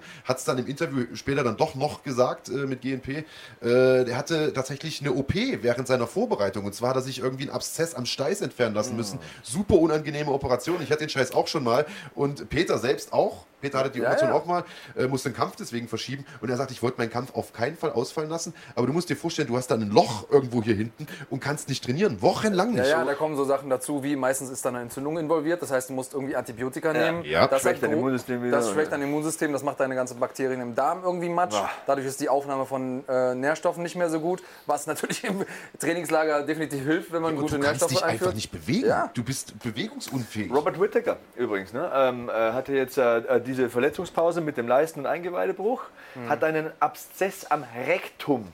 Ja, Lass ja, das mal drei Sekunden nee, wirken. Hat einen Abszess nicht. am Rektum. Eingerissenes Rektum. Muss das operieren lassen? Antibiotika, bekommt dann wieder eine andere Krankheit, ich weiß nicht, irgendwie eine krasse Erkältung oder so, wieder im ja, Krankenhaus war. Hat er sich bestimmt im Training den Arsch aufgerissen, oder? ich wollte gerade sagen, Riss im Rektum, da kennt der Kraniotakis nicht mit aus. das wollte ich jetzt nicht, diese Steinvorlage liefern, aber, aber, aber ja. äh, nee, das ist dann so, mein Landeskundelehrer hat immer gesagt, Hackel, das ist ein Teuselskreis, der konnte das F nicht so gut sprechen, ein Teuselskreis. Und das ist dann wirklich auch so, so ein Teufel, so ein, so ein, so ein Teufel Teufelskreis, der wirklich dann, du hast die eine Verletzung, bekommst die andere Verletzung, kommt die nächste Verletzung, du kannst nicht trainieren, du kannst nicht essen, ja. kaputt. Ein richtiger Teufelskerl gewesen, ja. der Kollege. ja, wir kennen das aus dem Privatleben. Wenn die Waschmaschine kaputt geht, geht danach das Auto kaputt. Genau. Also dann kommt noch das Konto leer. Ne? Und dann, ja. Aber äh, tatsächlich so. Und ähm, wir sehen ja hier gerade noch ein paar Szenen. Äh, gerade erste Runde, wie wir das ja auch sehen können. Äh, Stolze dominiert das Ding. Am Ende gewinnt er knapp. Also Respekt nochmal an dieser Stelle, Niklas. Äh, es ist vielleicht nicht die Performance geworden, die du dir erwünscht hast, äh, gewünscht hast. Er hing dann am Ende stand er mit hängendem Kopf äh, dann beim Interview und Backstage. Ich sage, Alter, kannst du den Kopf mal hochnehmen so? Du hast einen Kampf gewonnen. Es war knapp, es war eine enge Sache, aber das ist ein Kämpfer, aus dem du was mitnimmst und du hast halt einfach mal eine Vorbereitung von effektiv drei Wochen gehabt ja. für den schwersten Gegner deiner Karriere für einen Hauptkampf von einer großen Veranstaltung. Also, und ich sage immer ähm, gerne auch die hässlichen Kämpfe muss man gewinnen. Es gibt Korrekt. eben Kämpfe, da liegt einem der Gegner nicht oder da geht es einem nicht gut und auch diese Kämpfe zu gewinnen, das trennt die Spreu vom Weizen. Und das sind, sind die Momente, wo man sagt, okay, da geht dann eine Karriere entweder zwei Schritte zurück oder eben nochmal einen halben Schritt nach vorne, aber dieser halbe Schritt ist mehr wert als vielleicht ein K.O. in der ersten mhm. Runde. Ja. Ja, einer, der auch einen schweren Kampf hatte bei Nova Fighting Championship, und da komme ich mal so ein bisschen zu dir, ähm, Andreas, weil es ein guter Homie von dir ist, mit dem du auch schon ein paar Mal trainiert hast, auch wenn es nicht ganz deine Gewichtsklasse ist. Äh, der hat den Co-Hauptkampf gemacht, Mert Yildirim, mhm. äh, eigentlich so bestes Pferd im Stall von Peter Sobotta, außer Peter natürlich selbst. Das ist so der, auf den sie die große Hoffnung setzen für die Zukunft, ungeschlagen gewesen in, wir sehen es ja, acht Kämpfen bis eben Samstag. Äh, da hat er die erste Niederlage kassiert gegen den starken Michael Dubois, der sich in herausragender Form präsentiert hat, der konstant nach vorn marschiert ist, extrem hart geschlagen hat, extrem äh, schnelle und, und gut platzierte Kniestöße abgefeuert hat. Und Mert, ich weiß nicht genau, was mit ihm los war. Er hat ja, das hat er in der Vergangenheit ja schon immer gemacht, so ein bisschen die Hände tief, das Kinn relativ weit oben, das war schon so immer ein bisschen sein Stil. Aber damit ist er immer ganz gut gefahren. Ja. Gegen Dubois leider nicht, der war immer einen Schritt weiter und, und, und hat die Bomben reingehauen. Mert, das muss man sagen, unglaublich was der für Nehmerfähigkeiten hat. Also, was der Typ für ein Kind hat. Ich weiß nicht, ob unter dem Bart da äh, irgendeine Titanplatte versteckt ist, aber wir, wir, werden es gleich sehen. Der kriegt Dinger um die Ohren gehauen, da wäre ein Schwergewicht schlafen gegangen. Und äh, er äh, steckt das hier weg. Ähm, ja, da warst du schon ein bisschen zu weit. Der Kampf ging dann doch relativ fix äh, vorbei. Äh, macht die Schlussphase ruhig mal an, äh, kann man sich ja angucken. Äh, bitteres, äh, bitteres Finish für Mert. Äh, auch sehr, sehr emotionale Geschichte für Peter, der danach, ich meine, gesehen zu haben, Tränen in den Augen hatte. Logischerweise, denn Mert ist, ist wie ein Bruder für ihn. Ja. Er hat sehr, sehr viel Zeit mit ihm verbracht und ist, ist das große Aushängeschild eigentlich für die Zukunft vom Planet Eater Stall. Und den so verlieren zu sehen, ist natürlich extrem bitter. Wir sehen das hier, wie der harte Hände nimmt, mhm. immer noch stehen bleibt. Also ja aber äh, eben zu angeklingelt ist. Also der kämpft jetzt, der kämpft jetzt gerade nur noch mit, mit, Autopilot. Mit, ja. mit, purem, mit purem Herzen und das Instinkt. spricht natürlich auch für das Conditioning, das er hat. Denn äh, solche Schläge, wenn du sag ich mal, nur zu 90% trainiert äh, bist, dann kippst du um und dann bleibst du liegen. Mhm. Äh, Mert, also das hier fällt mir auch ganz, ganz schwer anzugucken, weil Mert erstmal ein sehr, sehr feiner Typ ist. Ähm, trainiert ja auch bei, bei Marco, dem, äh, dem, also Marco Knöbel, der auch ein eigenes Planet Eater Gym hat. Und ähm, ich finde ihn persönlich sehr sympathisch, aber ich habe natürlich die Hoffnung, dass er hier seine Learnings draus zieht, nochmal zurückgeht, überlegt, okay, was, was ist hier schiefgelaufen, wo, wie können wir das so verwenden, dass ich am Ende gestärkter wieder rauskomme und das traue ich ihm auch zu. Ja. Wir, wir alle kennen diesen Sport, dieser Sport ist unerbittlich, jede Kleinigkeit hat in irgendeiner Art und Weise eine Auswirkung oder kann dir das Genick brechen, im übertragenen Sinne. Ähm, und äh, es ist einfach nur eine Frage der Zeit, bis die Null irgendwann fällt. Ja, ich, sehe da, ich sehe da vor allem einen körperlichen Unterschied, ganz ehrlich gesagt. Also das sind, äh, da, wir reden da von zwei Welten. Also wenn ich den Gegner hier sehe. Äh, ähm, total korrekt und das ist auch eine Diskussion, du sagst das äh, vollkommen ja. richtig, ähm, Sebastian, das ist eine Diskussion, die wir im Anschluss auch geführt haben. Der Kampf hier hat im äh, Leichtgewicht stattgefunden. Mert hat äh, viele Kämpfe seiner Karriere im Federgewicht äh, bestritten, mhm. wollte immer so ein bisschen switchen, aber ich glaube, wenn wir uns mal seinen Frame, also seinen Körperbau angucken, mhm äh, das sind Welten. Das ja. sind, also beide haben mit dem gleichen Gewicht eingewogen, ja. aber äh, Mert ist ein Federgewicht und ja. Michael Dubois ist ein Leichtgewicht. also das sieht man hier. Ich kann ja auch ein 500 Gramm Steak hinlegen oder 500 Gramm Haferflocken, aber das ist halt was anderes. Ne? Äh, und ähm, ich habe ihn ein paar Mal gesehen. Ich bin jetzt nicht der große Experte fürs deutsche MMA. Ich schaue die UFC seit 20 Jahren, aber was ich auf den ersten Blick sehe, ist, dass das eine ganz andere Art von Mensch ist, die hier äh, auf ihn zukommt. Ne? Also der Typ könnte auf der Men's Health vorne drauf sein und, äh, und da geht es ja auch hin. Also ich meine, wenn er jetzt höherklassig genau. kämpft, da wird er nur solche Typen haben. Ja. Ähm, Respekt trotzdem an beide Kämpfer. Also Michael Dubois, der ist ein paar Tage Fall. vorher erst eingesprungen. Man muss dazu sagen, Mert musste sich im Laufe seiner Vorbereitung auf vier neue Gegner ah. einstellen. Wir haben da letzte Woche schon drüber gesprochen äh, mit Peter Sobotta vier Gegner innerhalb von wenigen Wochen, das ist auch nicht ohne. Äh, und er hier definitiv äh, ein absolutes Kaliber. Ja, ähm, auch da muss man natürlich sagen, Respekt an Mert, dass er die Herausforderung angenommen hat. Auch Respekt an die Veranstalter Tim und Peter, die dann nicht gesagt haben, okay, wir hätten jetzt eigentlich jede, in Anführungsstrichen, Ausrede, mhm. ihm dann einfach einen Gegner vorzusetzen, den, wo wir genau wissen, okay, den schlägt er zu 99 Prozent, 100 Prozent gibt es ja im MMA nicht, ähm, aber ihm dann trotzdem nochmal jemanden äh, vorzusetzen, der so gefährlich ist ja. und äh, ein äh, Dubois ist halt gefährlich, definitiv auch wenn der kaum vorbereitet ist, weil er einfach diese Power hat. Ja. Ist auch immer vorbereitet. Also ja. lebt in Thailand, trainiert dort und äh, ist immer auf der Suche nach Kämpfen der Typ, also so ein Typ ist schon, sagen wir mal, so ein Profikiller, der den kannst du anrufen, der kommt und, und liefert ab. Und ja, das hat er hier halt auch getan. Schau, wie oft haben wir es in der UFC gesehen? Kannst du dich noch erinnern, damals als John Jones ähm, drei oder vier Tage vorher äh, gegen Chelsonen hätte kämpfen müssen. Als Ersatz. Belfort bekommen hat. Ge genau. Und äh, gegen Chelsonen sogar gesagt hat, nee, gegen den kämpfe ich nicht. Ja. Gegen den kämpfe ich nicht. Also, mm. Chelsonen hat drei Tage vorher einen Hörer abgenommen und hat gesagt, ja, ey, deine, deine White am Telefon, äh, ich krieg den Kampf gegen John Jones. Und John Jones sagt, ich, nee, und Vita, ich nicht, und ne? Vito hat es gemacht und hätte ihn fast gearmhebelt. Ja, genau. Also das ja. muss man auch nochmal dazu sagen. Und deswegen sagen. Respekt an den Mert. Ja. Und ich sage, es ist immer so, so, so einfach, so Armchair Quarterback zu spielen, sagen, ah, das hätte ich anders gemacht und so sehr viel Herz und äh, den Mert respektiere ich, weil er ein, wirklich ein Kämpfer ist, der das mit sehr viel Ehrgefühl macht. Und äh, da auch nochmal übrigens äh, Kompliment an den Peter Sobotta. Das finde ich ganz herausragend, dass er hier in Deutschland versucht, was Eigenes aufzuziehen. Ne? Ich habe auch den Eindruck, dass das nicht so eine billige UFC-Kopie ist, sondern dass er wirklich seinen eigenen Stempel da aufdrücken will. Packt da 3000 Leute in so eine Halle, kann ich nur sagen, ziehe ich meinen Hut vor und finde ich eine ganz feine Sache. Ich kenne ihn nicht persönlich, aber ich habe seine Kämpfe immer gern geschaut. Ähm, ich weiß oder ich schätze ihn so ein, dass das ein Typ ist, wenn der sich was ins Auge fasst, dann zieht er das auch durch und äh, höllisch gute Leistung. Also äh, mehr Respekt und äh, an den Peter auch nochmal dickes, dickes Respekt. Wir gucken ja natürlich immer mit einem Auge auf äh, eure Zuschauerfragen, die ihr uns äh, auf unserem YouTube-Kanal stellen könnt. Und da ist unser Kollege ähm, von Kampfgeist MMA, der sagt, Jan Zander gegen Walter Puglisi war auch stark. Vielleicht wollen wir da noch kurz reingucken. Ich kenne ja Frank Zander. Das ist sein, sein unehelicher Enkel. Ähm, Jan Sander, tatsächlich äh, der Head Coach vom äh, Fight Fusion aus Regensburg. Äh, sehr, sehr sympathischer junger Mann, kommt aus dem Grappling, also ja. so ein bisschen deine Fraktion, äh, BJJ-Fan und äh, macht auch selber ähm, Grap also Grappling-Events, Submission-Wrestling-Turniere und hat hier einen Typen aus Italien vor der Brust gehabt, der zum Knallen gekommen ist, also der ein Thai-Boxer ist, der aber nicht zum Knallen gekommen ist im Kampf, weil Jan Sander ihn relativ äh, zügig aus dem Rennen genommen hat. Da können wir uns, glaube ich, sogar fast schon den kompletten Kampf angucken hier. Äh, man sieht, der Walter Pugliesi ist so phänotypmäßig äh, derjenige, den man gerne der Schwiegermama vorstellt oder der eigenen Mama, wenn man, wenn man ein junges Mädchen ist. Äh, ist aber tatsächlich ein sehr, sehr sympathischer junger Mann, der hier die Packung äh, seines Lebens bekommen hat. Äh, hat seinen letzten Kampf bei Bellator bestritten.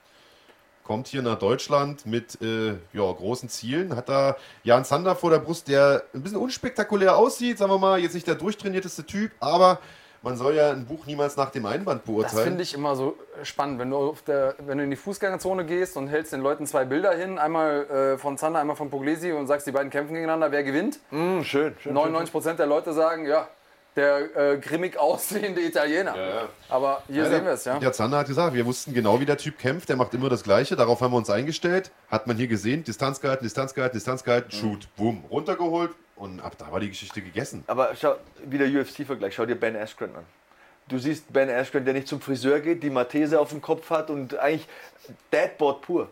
Also ganz ehrlich, wenn ich mich, ich bin Hobbysportler, wenn ich mich neben den stehe, stelle, dann sagt wahrscheinlich jeder, ja, der macht mehr Sport. Ne? Aber wenn der Ben Askren mich nach fünf Sekunden in irgendeinem Choke behält, dann reißt er mir halt den Kopf ab. Diese Melone zerdrückt er dann deinen Kopf. Wie krank war das ne? auf Instagram? Ich sitze morgens so da und äh, schaue auf mein Instagram, zerquetscht der Typ Melonen. Ruf das mal auf, wenn das Das ist so krass. Das ist also zerquetschte Melonen. Aber das ist, Kann man sich das, das beste Beispiel. Du, äh, du hast ja das Finish noch an und dann äh, gucke ich mal in den Melonenkram. Ja. Hier gibt es auf die Melone erstmal. Ja, hier ne? gibt es also richtig auf die Melone. Also da gab es nicht mal eine Submission, sondern äh, das wurde tatsächlich Sheesh. abgebrochen. Ja. Ähm, und während du hier die Melone suchst, äh, vielleicht noch der Hinweis, äh, Rani Sadeh, das ist noch so einer der wichtigen Kämpfer auf der Karte, der Königstransfer, so wurde er ja angekündigt. Also einer, der ähm, den Großteil seiner Karriere in England verbracht hat, dort auch Champion war bei Bama, bei einer sehr, sehr großen Organisation, also ähm, bei ACB in Russland gekämpft hat für jede Menge Kohle, ähm, in einem Kampf so viel verdient hat, wie bei Nova die komplette Fightcard gekostet hat. Der hat gesagt, okay, ähm, ich mache jetzt nochmal einen kompletten Neustart, ich will in Deutschland angreifen, will hier mir eine Fanbase aufbauen und äh, Nova Fighting Championship ist dafür ähm, die richtige Plattform. Hier angetreten ist und äh, hier sehen wir das Melonenvideo. Äh, wenn Jetzt sag mir, dass ich nicht besser aussehe ohne T-Shirt. Ja, ich kenne dich ohne T-Shirt nicht, aber du siehst zumindest mit T-Shirt besser aus. Zieh doch mal aus das T-Shirt, dann können unsere Zuschauer abstimmen. Ja. Nee, aber was also. ich damit sagen will, also das ist halt der Typ, den, wo du siehst, der ist UFC-Kämpfer, ja. wenn du mit Kampfsport nicht viel am Hut hast. Und das ist auch die Lehre, die man ziehen muss. Du ah. kennst ja zum Beispiel meinen Jiu-Jitsu-Coach. Kleiner, untersetzter Typ schraub dir den Schädel weg und du darfst ja. niemals, und das sage ich nochmal aus einem anderen Gesichtspunkt, ich habe ja zehn Jahre im Gefängnis gearbeitet. Du darfst niemals Menschen nach ihrem Aussehen beurteilen. Er macht übrigens nicht nur eine Melone kaputt, sondern gleich zwei. Also er kann uns quasi im Doppelpack den Kopf zerdrücken, wenn er das möchte. Die, die, die, die Griffkraft, die der Typ hat. Wenn ja, der einen Gable das Grip Ringer. hat, also, wenn der einen ähm, Gable Grip hat und da ist dein Kopf zwischen, Junge, gesagt, äh, mein, mein, Coach ist halt damals auch deutscher Meister im Ring gewesen und Ringzeit, glaube ich, sechs ist oder so. Diese Typen haben einfach eine andere Kraft. Wie, und da kannst du ein Leben also, lang pumpen, ich, du kommst nie an diese ich Kraft war, Ich war nie deutscher Meister im Ring, aber ich habe mal einem Gegner auch mit dem Grip einfach die Rippe gebrochen. Ich Ja, habe ja. im Kampf gemerkt, wie es knack gemacht hat und danach hat er sich auch quasi fallen lassen. Ja, also Wie, wie ist der Typ früher in Japan? Ko- Ko- Korelin, der, der, der, der Russe? Karin. Kannst du dich erinnern, als die Gegner sich einfach nur flach auf den Boden legen, äh, kommt hin, langt einmal drunter mit dem Gable Grip und suplext ja, die, ja, Alter. im Schwergewicht. Also, ja, ganz, das ganz, hat mir ganz Angst gemacht. Fies, das ja, hat mir ja. Angst gemacht. Also, unfassbar. Brauchen wir nicht. Ja, also haben wir nochmal gesehen jetzt hier die Melone mit dem, könnt ihr ja gerne mal zu Hause äh, versuchen nachzumachen. Äh, Rani Sade, der Königstransfer, den wollen wir noch kurz abhaken und dann Ja. kommen wir endlich mal äh, zu deiner Lebensgeschichte. Rani hat seinen Kampf gewonnen, ähm, auch sehr, sehr dominant gewonnen, muss man sagen. Er war ein bisschen unzufrieden, hat sich ein K.O. Erhofft. Weiß gar nicht mal, wie sein, wie sein Gegner hieß. Äh, Es ist mittlerweile auch so krass, weil es so viel äh, Adam Bodovic, genau, aus Tschechien. Äh, starker junger Tscheche, 5-1-Bilanz, glaube ich. Und äh, Rani hat gesagt, weil das hing ihm immer so ein bisschen an, äh, der gewinnt immer nur nach Punkten, ist ein bisschen langweilig. Äh, hat gesagt, ich möchte hier unbedingt mal durch K.O. gewinnen. Äh, mit dem K.O. hat es nicht geklappt, aber er wirkte sehr, sehr viel aggressiver, hat viele gute Kombinationen geschlagen zum Körper, zum Kopf. Also hat mir sehr, sehr gut gefallen. War im Anschluss ein bisschen unzufrieden, weil es eben kein K.O. war. Ich sage, Alter, der Kampf war interessant, wir sehen es hier.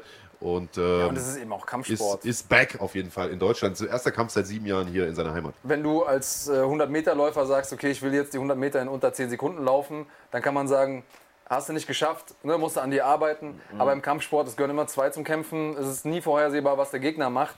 Wenn der jetzt drei Runden lang wegläuft, dann ist es auch schwer, den K.O. zu schlagen, wenn, der- wenn der hässlich kämpft, was jetzt hier nicht passiert ist.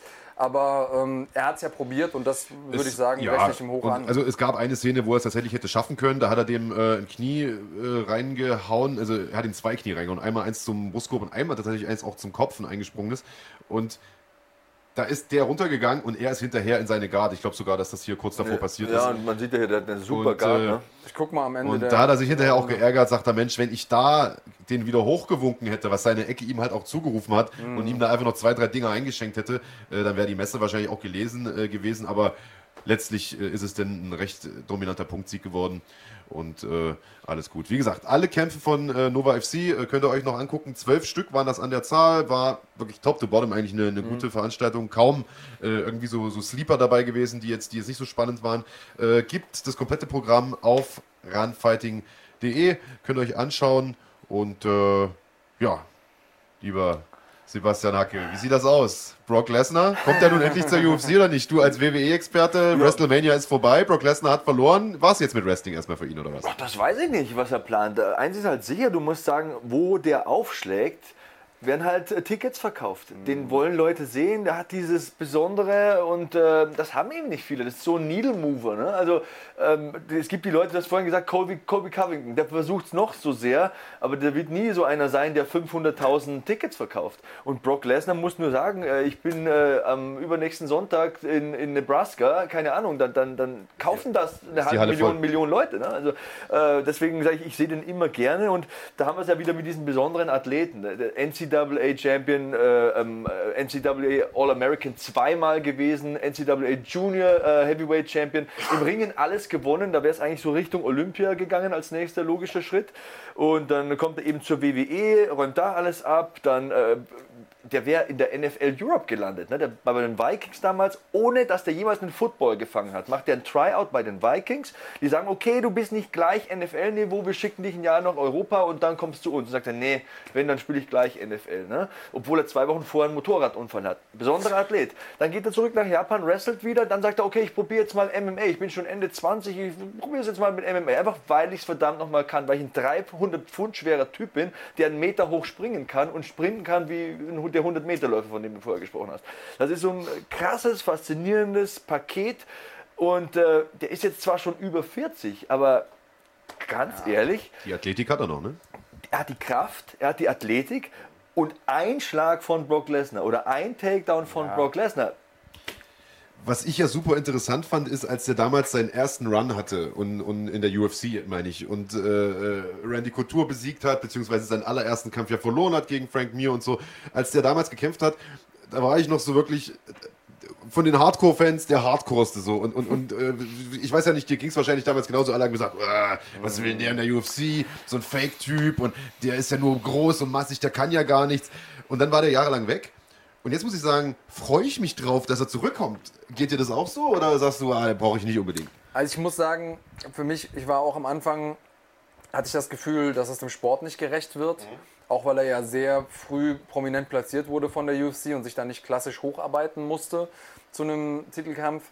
Aber, und das, dafür bin ich jetzt lang genug im Business, um, Sebastian hat es vorhin angesprochen, auch die Business-Seite zu sehen, was er geschafft hat, ist, er hat einfach neue Fans zum Sport gebracht. Er hat genau. Leute dazu animiert, das erste Mal sich MMA anzugucken, sich die UFC anzugucken, von denen dann auch welche geblieben sind. Und das ist eine Leistung, eine Leistung für den Wachstum des Sports, die man einfach honorieren muss, egal ob man ihn als Person mag, ob man ihn als Athlet mag. Man kann es auch sehr kritisch sehen, dass er äh, mal den, durch den einen oder anderen Dopingtest gefallen ist.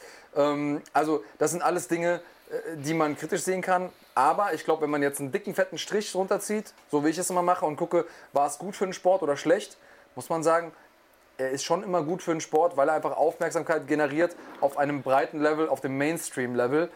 Und das brauchen wir, wenn wir wollen, dass der Sport weiter wächst.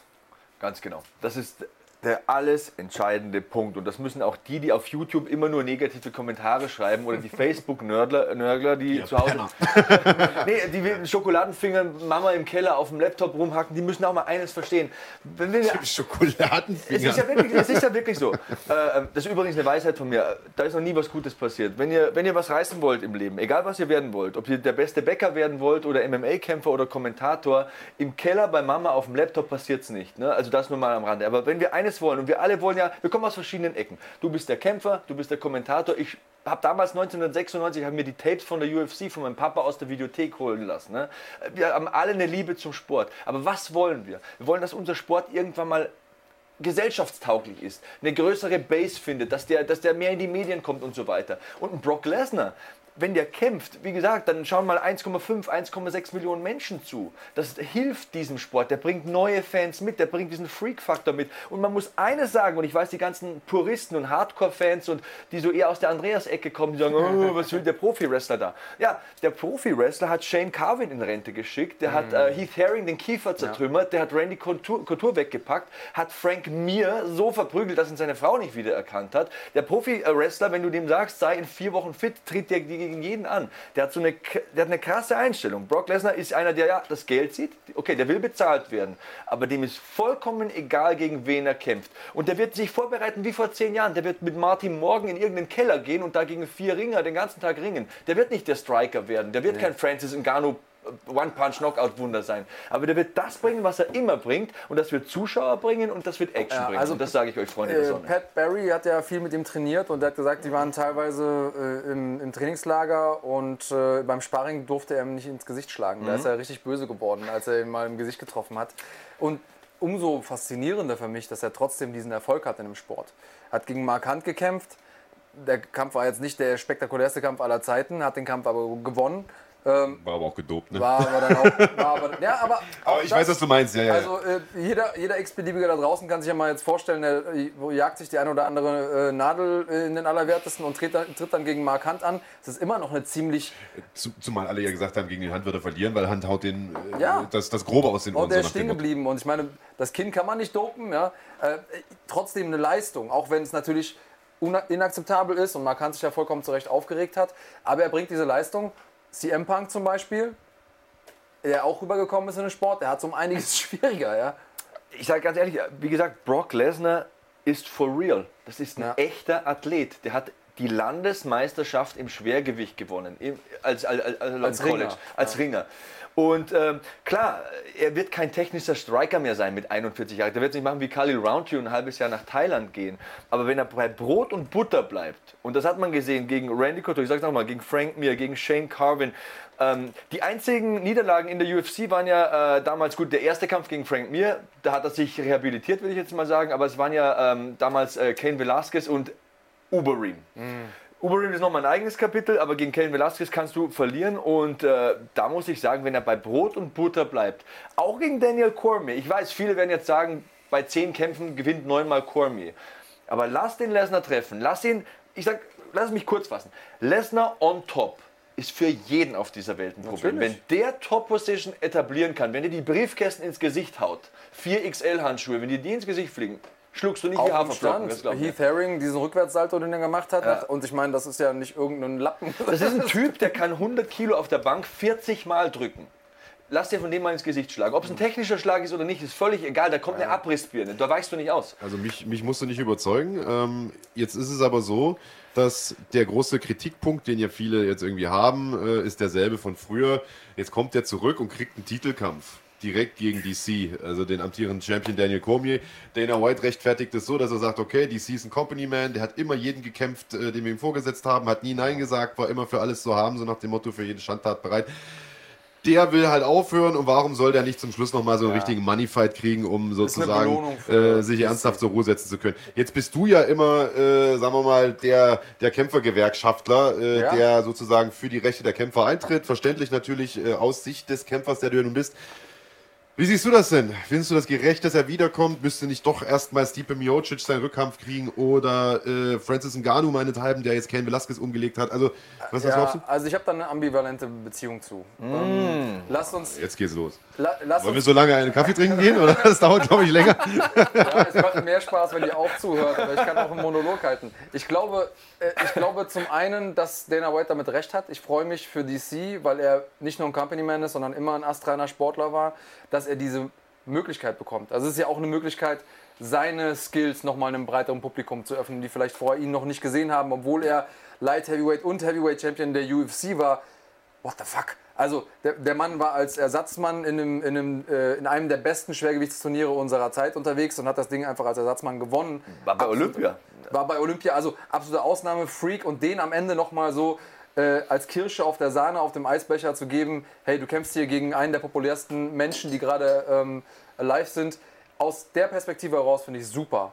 Aus der sportlichen Perspektive muss man sagen, natürlich hat Stipe Miocic als der erfolgreichste Schwergewichtler, wenn man sich Titelverteidigungen gegen die Kaliber, die er gekämpft hat, anguckt, ähm, in der UFC aller Zeiten, hat er sich natürlich auch ein Rematch verdient. Also insofern, ich finde beides irgendwo vertretbar. Sage natürlich freue ich mich auf den Kampf. Ich sage euch was. Stellt euch den Trailer vor. So, passt auf. Six foot three versus six foot four. 265 pounds versus 265 pounds. The Beast versus the Predator. Brock Lesnar versus Francis Ngannou als Co-Main Event und Stipe gegen Daniel Cormier als Main Event. Dann kann Daniel Cormier den Paycheck mitnehmen von der Brock Lesnar Pay-Per-View Card und wir sind alle glücklich und wir haben so einen Fantasiekampf. Godzilla gegen das Monster aus dem All und alle sind glücklich. Ja, ich kauf's. Thank me later. Ich muss dir ganz ehrlich sagen, ich sehe lieber den, den Brock-Kampf als nochmal Stiepe. Denn alle Leute, die sagen, oh, Stiepe, der hat unbedingt einen Rückkampf verdient, finde ich nicht, weil der ist halt einfach mal in der ersten Runde eiskalt K.O. gegangen.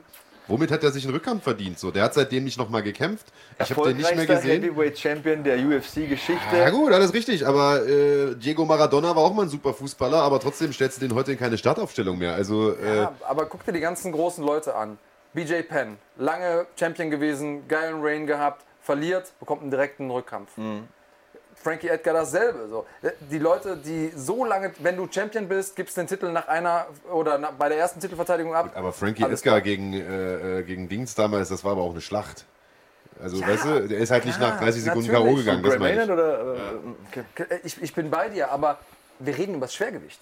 Da sind ganz andere Karten. Da ist ein Treffer, der nochmal viel eher was entscheiden kann, selbst wenn du nur so halb triffst. Guck dir doch mal einen Gano an. Da we- weiß man nicht genau, hat der Kane jetzt getroffen oder ist Kane umgeknickt. Der, am Ende hat er den getroffen, gestriffen und, und Kane ist eingeknickt. Ähm, als hätte ihn Das ist das, was, was du gefegt. beschreiben kannst und kein besserer in der Reihe, in der wir jetzt hier sitzen, kannst ja äh, beschreiben als du. Im Schwergewicht kann ihm ein halber Schlag entscheiden. Wenn so ein Typ mit 1,96 und 120 Kilo dich an der Ommel trifft mit so einem Handschuh, dann reichen halt die letzten beiden Finger und du knickst halt um. Ne? Und das macht es halt auch so faszinierend. Und hey, stellt euch das Poster vor. Brock gegen Francis. Es wird so über meinem Bett hängen und ich würde einfach nur so staunen. Ich würde einfach nur Das ist freuen. eine sehr, sehr seltsame Sendung hier. Mit Nein. Hose runterlassen. Wieso? äh, Das sind schöne Männer.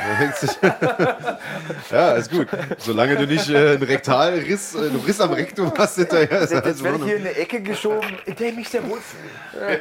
Sehr schön. Ja, ist ja auch gar nichts äh, gegen einzuwenden. Jeder, jeder wie er mag, nur nicht unbedingt mit mir. So, ähm, äh, das heißen? wir haben das ja schon oder haben dich ja eingangs angekündigt als WWE-Kommentator, Moderator, langjähriger auch schon. Also du hast da im Prinzip auch alles gerissen, was man reißen kann. Was bei WrestleMania, für alle, die es nicht kennen, das ist der Super Bowl des Wrestlings, teilweise live am Ring, mehrfach. Also du hast eigentlich alles gesehen, was man sehen kann.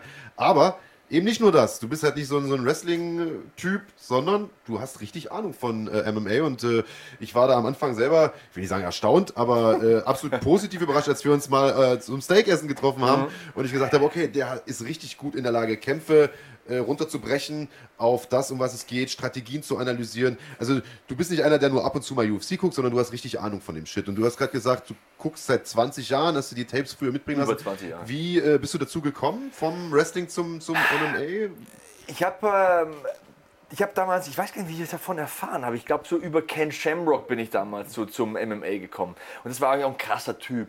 Und da dachte das muss ich sehen. Das sind die echte Kämpfe und das muss ich sehen. Und dann ist da dieser Kerl, der vielleicht, ja, wenn es mit einem nassen Regenmantel 70 Kilo wiegt und Hoyce Gracie heißt und der, der halt alle platt macht. Und da dachte ich, wie krank ist das denn bitte? Das muss ich sehen. Ne? Also, dass es einen Sport gibt, wo einer gegen einen 120 Kilo Koloss äh, rangeht und der choked den halt aus. Und so Hoyce Gracie und Ken Shamrock waren so diese Initialzündung für mich. Und dann, das hat mich nie mehr losgelassen. Und ähm, ich habe ja dann, wie ich gesagt habe, zehn Jahre im Gefängnis gearbeitet und habe mich sehr viel mit äh, Kampfsport und Selbstverteidigung beschäftigt. Ich war in einer Sicherungseinheit.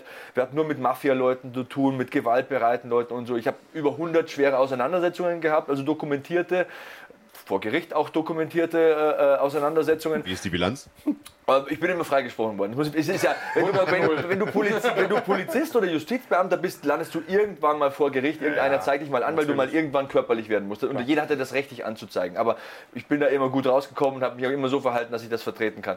Und ich hatte 24 Einsätze gegen Messer in meinem Leben zum Beispiel. Wie gesagt, ich habe das zehn Jahre lang gemacht. Und äh, deswegen habe ich mich sehr viel mit Kampfsport beschäftigt. Dann war ich ja eine Zeit lang professioneller Wrestler auch und ähm, jetzt, wie gesagt, mache ich Jiu-Jitsu, also Kampfsport und so ein bisschen, äh, ja, sich da körperlich betätigen, das liegt mir auch. Kontakt mit anderen Männern. Ja, das, ja, das, ja, das mache ich ganz gerne und ähm, habe da einiges Interessantes zu erzählen. ja, und ähm, wie gesagt, die UFC ist halt für mich einfach so ein Baby. Also ich kommentiere ja jetzt nicht viel, ich bin ja mega glücklich bei der WWE und ähm, aber so einmal, zweimal im Monat äh, will ich einfach so eine Card auch kommentieren, nicht nur anschauen und es macht mir mega Spaß. Für mich ist das der faszinierendste Sport der Welt eigentlich, weil er eigentlich so vielschichtig ist. Ne? Findet am Boden statt, am Zaun, in Stand und äh, es gibt so, so, es ist so eine Komplexität, ich glaube, wo man auch 10, 20 Jahre braucht, bis man richtig dahinter steigt und vielleicht auch sich selbst mal im Training, ist mir auch schon passiert, die Nase brechen lassen muss, dann man versteht, okay, es reicht nicht nur grappeln zu können, du musst auch verstehen, was da im Stand passiert und so weiter. Und ja, äh, faszinierendster Sport ever irgendwie für mich. Jetzt ist es für ihn und für mich auch äh, nichts Besonderes, äh, uns mit jemandem zu unterhalten, der halt irgendwie regelmäßig Kampfsport trainiert. Ähm, wie gesagt, ich weiß, du machst äh, regelmäßig BJJ hier in München und so weiter. Aber was wir halt nicht so oft haben, ist jemand, der tatsächlich Wrestler war. Ja. Und äh, das ist ja was, wo die ganzen harten MMA-Fans immer sagen, äh, die schwulen Wrestler und ist ja alles voll abgesprochen und so. Aber äh, wie gesagt, ich bin halt super, ähm, super Wrestling-Fan und ich finde, das ist alles andere als, als, als ein softer Sport. Ganz im Gegenteil. Ich finde sogar, es ist in vielerlei Hinsicht ein härterer Sport. Also äh, ich will damit jetzt nicht, also ich finde, man kann es relativ schlecht vergleichen, weil es halt zwei verschiedene Paar Schuhe sind, aber äh, ich glaube, dass, dass ein Wrestler, der regelmäßig auf Tour ist, regelmäßig on the road ist, ein extrem hartes Business ist und, und, und extrem hart auch für den Körper ist und so weiter. Du kannst ja den direkten Vergleich jetzt ziehen. Du hast zwar keine Kämpfe gemacht im MMA, aber trainierst regelmäßig Kampfsport, warst lange Jahre Wrestler. Vergleich mal so ein bisschen, was die Anforderungen an den Körper angeht und auch an die eigene Athletik und so weiter. Es ist eine, es ist eine andere Welt. Also sagen wir mal so, so ein ähm, vollberuflicher Wrestler, der wrestelt ja teilweise über 200 Mal im Jahr. Vollkommener Wahnsinn. Und das ist erstens mal, musst du deinen Körper super managen können, du musst hochprofessionell sein, äh, du musst äh, immer fit sein, du bist viel im Auto, viel im Flugzeug. Das ist eine Welt, ich glaube, wer die nicht respektiert oder wer die als komisch bezeichnet, äh, zwei Dinge. Ähm, wenn jemand von einer vier Meter hohen Leiter durch den Tisch fällt und am nächsten Abend wieder auftritt, dann ist das eine Leistung. So, Punkt. Aus. Und das kannst du ja auch nicht faken. Wie stürzt du denn einen, Das Sturz ist, aus das, vier Metern sowieso, Höhe? das ist sowieso. Also ein guter Kumpel von mir, der Harry Weber, mit dem ich lange Jahre kommentiert habe, der war Stuntman. Und er hat gesagt, ich habe in meinem Leben 1200 Treppenstürze gemacht. Und äh, das liegt ja sehr nahe beim Wrestling. Wenn ich sage, ich muss am nächsten Tag am nächsten Set stehen und ich muss da wieder meinen Mann stehen und äh, ich sitze dann im Flugzeug, im Flieger, ich muss trainieren, ich muss gut aussehen, ich muss fit sein. Das ist ein Fulltime-Job, das ist eine unglaubliche Leistung. Und ich glaube, ähm, auch, das sind irgendwie von, von der Grundstruktur die gleichen Leute, die sagen, oh, MMA-Kämpfer, das sind Grobiane und Rohlinge und keiner von denen hat einen Schulabschluss. Das ist ja auch weit gefehlt. Also hier sitzt der Andreas, der, der studiert ist und, und äh, ein cooler Typ ist, äh, der auch nicht der typische MMA-Kämpfer ist für den, der sich das vereinfacht vorstellen möchte. Ne? Und da stelle ich irgendwie so die Gemeinsamkeit her. Das sind beide Randgruppen, Sport- und Entertainment-Arten, aber da ist eine Leistung dahinter. Ja, das musst du jahrelang trainieren und ich sage dir ganz ehrlich, Kampfsporttraining, ja, okay. Aber da klopfe ich ab, wenn es mir zu viel ist. Bei Alex Wright in der Wrestling-Schule damals, wir haben 1000 Kniebeugen, 1000 äh, äh, Liegestütze und äh, 1000 Sit-Ups gemacht vor dem Training. 1000 Liegestütze macht Andreas Kraniotakis nicht im Jahr. Alter, ja. wir, wir, waren, wir, waren, wir, waren, fertig, wir waren fertig, aber wer das nicht geschafft hat, das ist mein vollkommen ernst, das ist jetzt nicht irgendein Charakter, geht gerne mal hin in die Schule, der hat in Nürnberg seine Schule, wer das nicht geschafft hat, durfte nicht trainieren. Da stand ein Eimer neben dem Ring. Und das hat einen Grund, warum da der Eimer stand. Also ich ähm, kann mal so ein bisschen aus dem Nähkästchen plaudern. Äh, ich weiß, dass, ich glaube, Ende letzten Jahres war in Köln so ein Tryout mhm. äh, für... Ähm, Lief auch auf ProSieben Max, ne? Genau, für eine größere Wrestling-Organisation. Und da waren auch ein paar Leute aus dem MMA-Umkreis Ehrlich gesagt kenne ich keine Namen. Wenn ich sie kennen würde, würde ich sie auch nicht Wollte nennen. Ich sagen, weiß man nicht wer? Äh, man weiß, man weiß es bestimmt, ich weiß es tatsächlich nicht. Woher hast du dann die Geschichte? Äh, weil ich eine Wrestlerin äh, kenne, die da ah. vor Ort war. Äh, nämlich Alpha Female. Schöne Grüße. Jessie, sei grüßt. An, an, dieser Stelle. Und die danach eben gesagt hat: so, ey, ganz im Ernst, die ganzen MMAler haben hart abgestunken und teilweise das Training oder dieses, diese Tryouts nicht durchgestanden, weil es physisch zu hart war. Und ähm, jeder, der mal unterwegs war, egal wie, egal wann, auf einem Business-Trip, drei Tage irgendwo, kommt im Hotel an und ist erstmal froh, boah, ich kann meine Sachen ausziehen und äh, kann mich erstmal relaxen, die Reise so ein bisschen äh, wirken lassen, mich ausruhen für was auch immer ich danach machen möchte. Und sich dann zu überlegen, okay, warte mal, wenn du jetzt ankommst, musst du erst nochmal trainieren, weil so auszusehen, wie ein Profi-Wrestler aussieht, das schaffst du nicht, wenn du nicht sechs, mindestens sechsmal die Woche trainierst, ja. eher noch häufiger. Ähm, und dann auch noch performen. Also Training, Performing und Reisen teilweise am selben Tag. Du hast ja gesagt, 200 und mehr Veranstaltungen mhm. im Jahr. Wie viele Tage hat das Jahr nochmal? Also du bist schon mal mehr als die Hälfte der Zeit unterwegs. Das heißt, du musst auch unterwegs trainieren. Das musst du alles mit reinpacken. Da bleibt nicht so viel Zeit. Also Und das ist wirklich eine richtige Leistung. Dieses Wort Sports Entertainment hat ja auch den Entertainment-Teil. Das heißt, wenn ich so ein Ding hier in die Hand nehme vor 20.000 Leuten oder das, das Mikrofon für die Leute, die äh, nur zuhören. Jetzt geht das wieder los. Er zeigte meinen Schritt, aber ich glaube, er meinte das Mikro. Oder lass es 200 Leute sein bei einer kleinen Veranstaltung in den unabhängigen Ligen du musst da auch was darstellen. Und das, was ich vorher gesagt habe, viele im MMA, da will ich jetzt den Sport nicht schmal reden, aber das ist auch so ein Vergleich. Du hast vielleicht 20 Minuten Match in den Knochen oder vielleicht noch länger und dann stehst du vor den Leuten und dann musst du begeistern. Und da gibt es keinen zweiten Take. Da gibt es keinen, so, Kat, jetzt geh mal in deinen Wagen, kannst mal kurz duschen, dann schminken wir dich nochmal, dann stellen wir dich hin. Das ist der Alltag eines Wrestlers. Und ähm, okay, wer das als äh, komisch oder, oder doof betiteln will, gut und schön, aber ich will einfach nur mal darstellen, wie professionell und wie einzelunternehmerisch diese Leute sind. Dass ja. Du bist dein eigenes Unternehmen. Du bist dafür verantwortlich, wie du gesagt hast, dass du gut aussiehst, dass du fit bist, dass du die Leistung bringst, dass du eloquent bist, dass du dich gut artikulieren kannst, dass du dich auch weiterentwickelst. Da steckt so viel drin, so viel mehr, als vielleicht der ein oder andere Otto-Normalverbraucher denken möchte. Ne? Ja, und der Weg ist ja auch ähnlich wie im MMA auch ein total langer und ein total beschwerlicher und ja. keinesfalls ein sicherer, äh, es da nach oben zu schaffen. Also ich äh, gucke mir halt ab und an auch mal privat so ein paar Veranstaltungen in Deutschland an und du hast das gerade gesagt, also wenn du Glück hast, sind da 200 Mann in der Halle, das sind sehr, sehr kleine Veranstaltungen. Ich weiß gar nicht, was, was kriegt man, wenn man, wenn man in Deutschland in einer größeren Organisation irgendwie auftritt? Was kriegt man für so einen die Auftritt? ersten drei Jahre meiner Wrestling-Karriere umsonst gewrestelt. Umsonst. Okay, und wenn du irgendwo etabliert bist, was, was kriegt man da? Was kann man nicht? Das kann mehr. Reich, reich wirst du nicht. Das Ziel ist halt, äh, bei mir war es damals, als ich mir den zweiten Kreuzbandriss zugezogen habe, stand ich so kurz davor, Kontakte nach Japan und Mexiko her herzustellen. Und dann habe ich plötzlich die Chance bekommen. Ähm, Wo der Sport sehr groß ist. Ja, genau, genau. Ja. Also das wäre so der Sprungbrett auf die nächste Ebene Amerika eben gewesen. Ne? Und äh, ähm, Vielleicht, wer weiß. Die meisten schaffen es nicht. Und damals saß ich eben zu Hause und hatte die, die Beine bandagiert und die Krücken in der Ecke stehen und dann hat mich ein Kumpel immer wieder angerufen und hat gesagt, hey, du kannst jetzt nicht wresteln, sei nicht lang depressiv, jetzt gehst du mal zu Eurosport, da lief äh, damals Wrestling, die hatten die Rechte gekauft und da stellst du dich mal vor und dann machst du Kommentator, weil so, wenn das so weitergeht bei dir, dann sitzt du fünf Jahre im Rollstuhl und dann kannst kein Geld verdienen. Und er hatte zweimal und dreimal angerufen äh, und dann bin ich mal irgendwann hinmarschiert und ähm, habe den Sprung zum Kommentator geschafft und das ist ja irgendwie auch äh, so eine Sache. So viele schaffen es nicht und ich bin so dankbar dafür, dass ich äh, das Geschehen kommentieren darf. Denn erstens mal kann ich mit meiner Leidenschaft und mit der Sache, wo ich eben so viel rein investiert habe, so viel Blut, Schweiß, Tränen, mein Geld verdienen. Und ich denke immer an die, die mit mir damals in der Halle geschwitzt haben, die Sit-Ups gemacht haben, die Liegestütze und die Kniebeugen und dann sich auf den Boden haben schmettern lassen, drei, vier Stunden hintereinander und die nie was verdient haben mit dem Geschäft. Niemals. Und, und kaputt sind körperlich. Äh, ja, wie in jedem Sport. Ob du jetzt Football spielst ja. oder Fußball, du musst ja immer so planen, oder MMA, also in der UFC ist ja das Ziel und das ist ja für mich auch so krass, wenn ich die Karte hier durchgehe. Die Zahlen wurden ja veröffentlicht. Israel Adesanya ist der Topverdiener mit 350.000 Dollar. Jetzt sagt der eine oder andere, ja, da muss ich ja fünf Jahre arbeiten oder sechs Jahre arbeiten. Meine Güte, wie lang kann der das machen? Alles, was ja. unter siebenstellig ist, ist für mich eigentlich eine Frechheit. Ja, der Markt denkt ja, die Leute, wenn die gut bezahlt werden, kämpfen die nicht mehr richtig. Das, die Diskussion haben wir häufiger. Mm. Ich finde es ehrlich gesagt peinlich, für einen Sport, wo du zwei Titelkämpfe siehst und wirklich lebensverändernde Kämpfe für die Kämpfer teilweise, was wir gesehen haben jetzt auch bei der UFC, ähm, und die dann nachher mit dem Geld rausgehen, das ist Vorsteuern, das ist bevor Trainer und Camps bezahlt Fight werden, Camp bezahlen, Manager bezahlt werden Ernährung und so bezahlen. So und du musst ja immer überlegen, das, was du in dem Moment machst, und du bist on top of the food chain, du bist schon, ne, das war Titelkampf so. Ähm, das heißt, viel höher geht es nicht mehr und dann ist irgendwann deine Karriere vorbei. Ja. Und dann, und dann musst du dir mal überlegen, was die ganzen Leute verdienen, die weiter unten sind. Also ich habe nicht gesagt, wer viel verdient, kämpft nicht mehr richtig.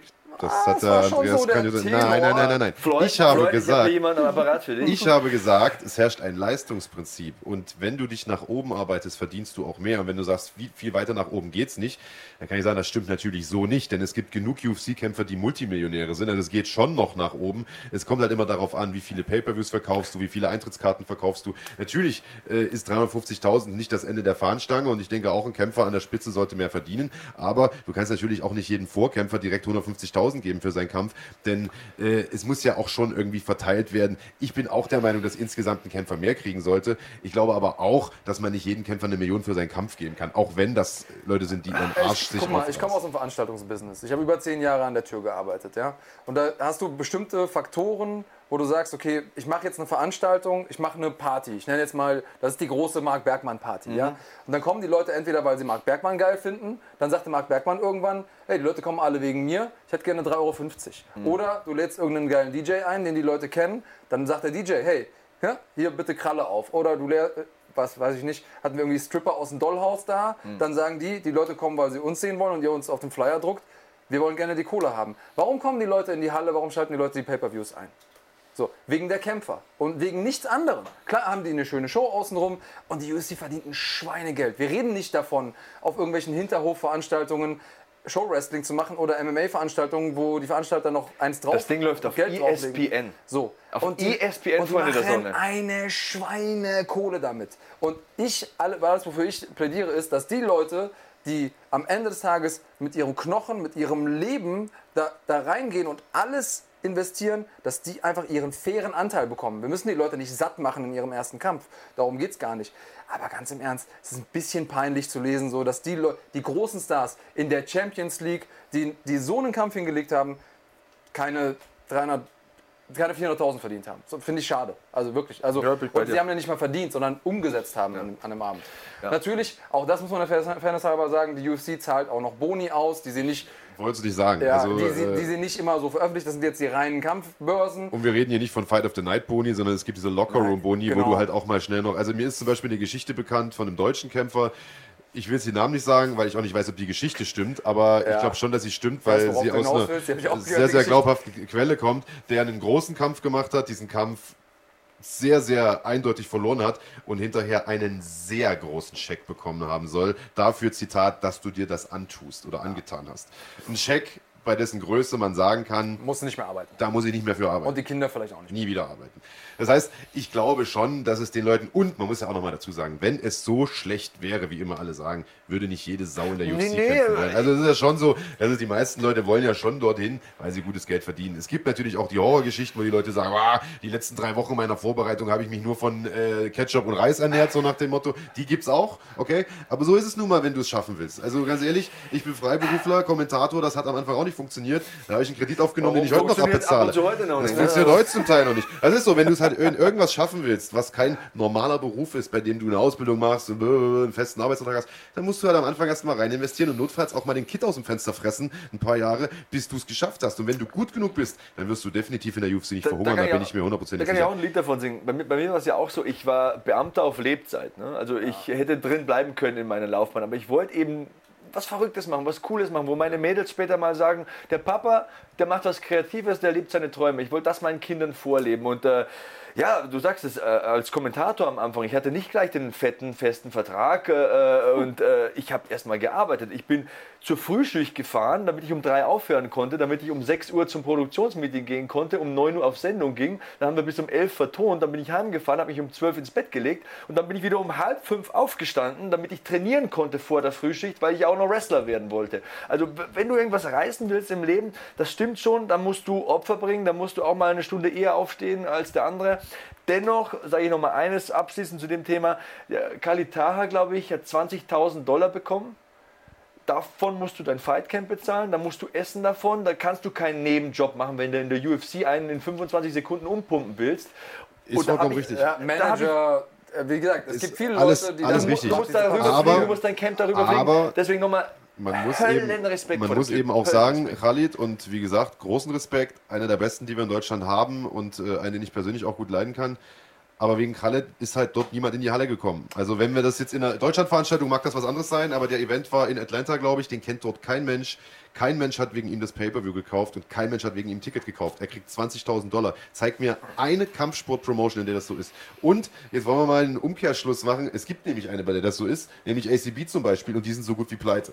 Da kriegt jeder Kämpfer erstmal von Beginn an 30.000, 40.000, selbst wenn der kein Arsch kennt das funktioniert natürlich auch nicht. Und da gibt es auch genug deutsche Veranstalter, die wir gesehen haben, die dann wieder weg vom Fenster sind, Ja. weil sie halt auch das dicke Portemonnaie rausgeholt haben und am Ende hat Aber kein du Schwein ein kannst, es Ticket nicht, du kannst gekauft. es nicht vergleichen, weil die Leute nicht den ganzen Apparat haben, der da hinten dran, hinten dran steht. Ist richtig, Also aber die bei UFC 500 Kämpfern kann halt nicht jeder Die Millionär UFC sein. hat ihr Break-Even mit den Tickets, die sie verkaufen. Die haben ihr Geld, alles was die an, im, im Schnitt, alles was die Produktion kostet, alle Kosten für die Veranstaltung haben die mit den Tickets wieder rein. Das wage ich zu bezweifeln. Bezweifle wir haben hier ein Google Geld von 1,9 Millionen für UFC 236 und ich wage zu behaupten, dass die komplette Produktion dieses Events, nicht nur Halle, sondern alleine Marketing und der ganze Scheiß mehr gekostet hat als 1,9 Millionen. Da lege ich meine Ja, Hand gut, aber okay, da- da- das Zehnfache. Aber damit, Also- das ist, gut, die Diskussion, um die jetzt zu beenden, da haben wir jetzt aber Reebok nicht eingerechnet, da haben wir ESPN nicht eingerechnet, da haben wir die Burger-Commercials nicht eingerechnet, die da in der Halbzeit, äh, in den Rundenpausen da fliegen.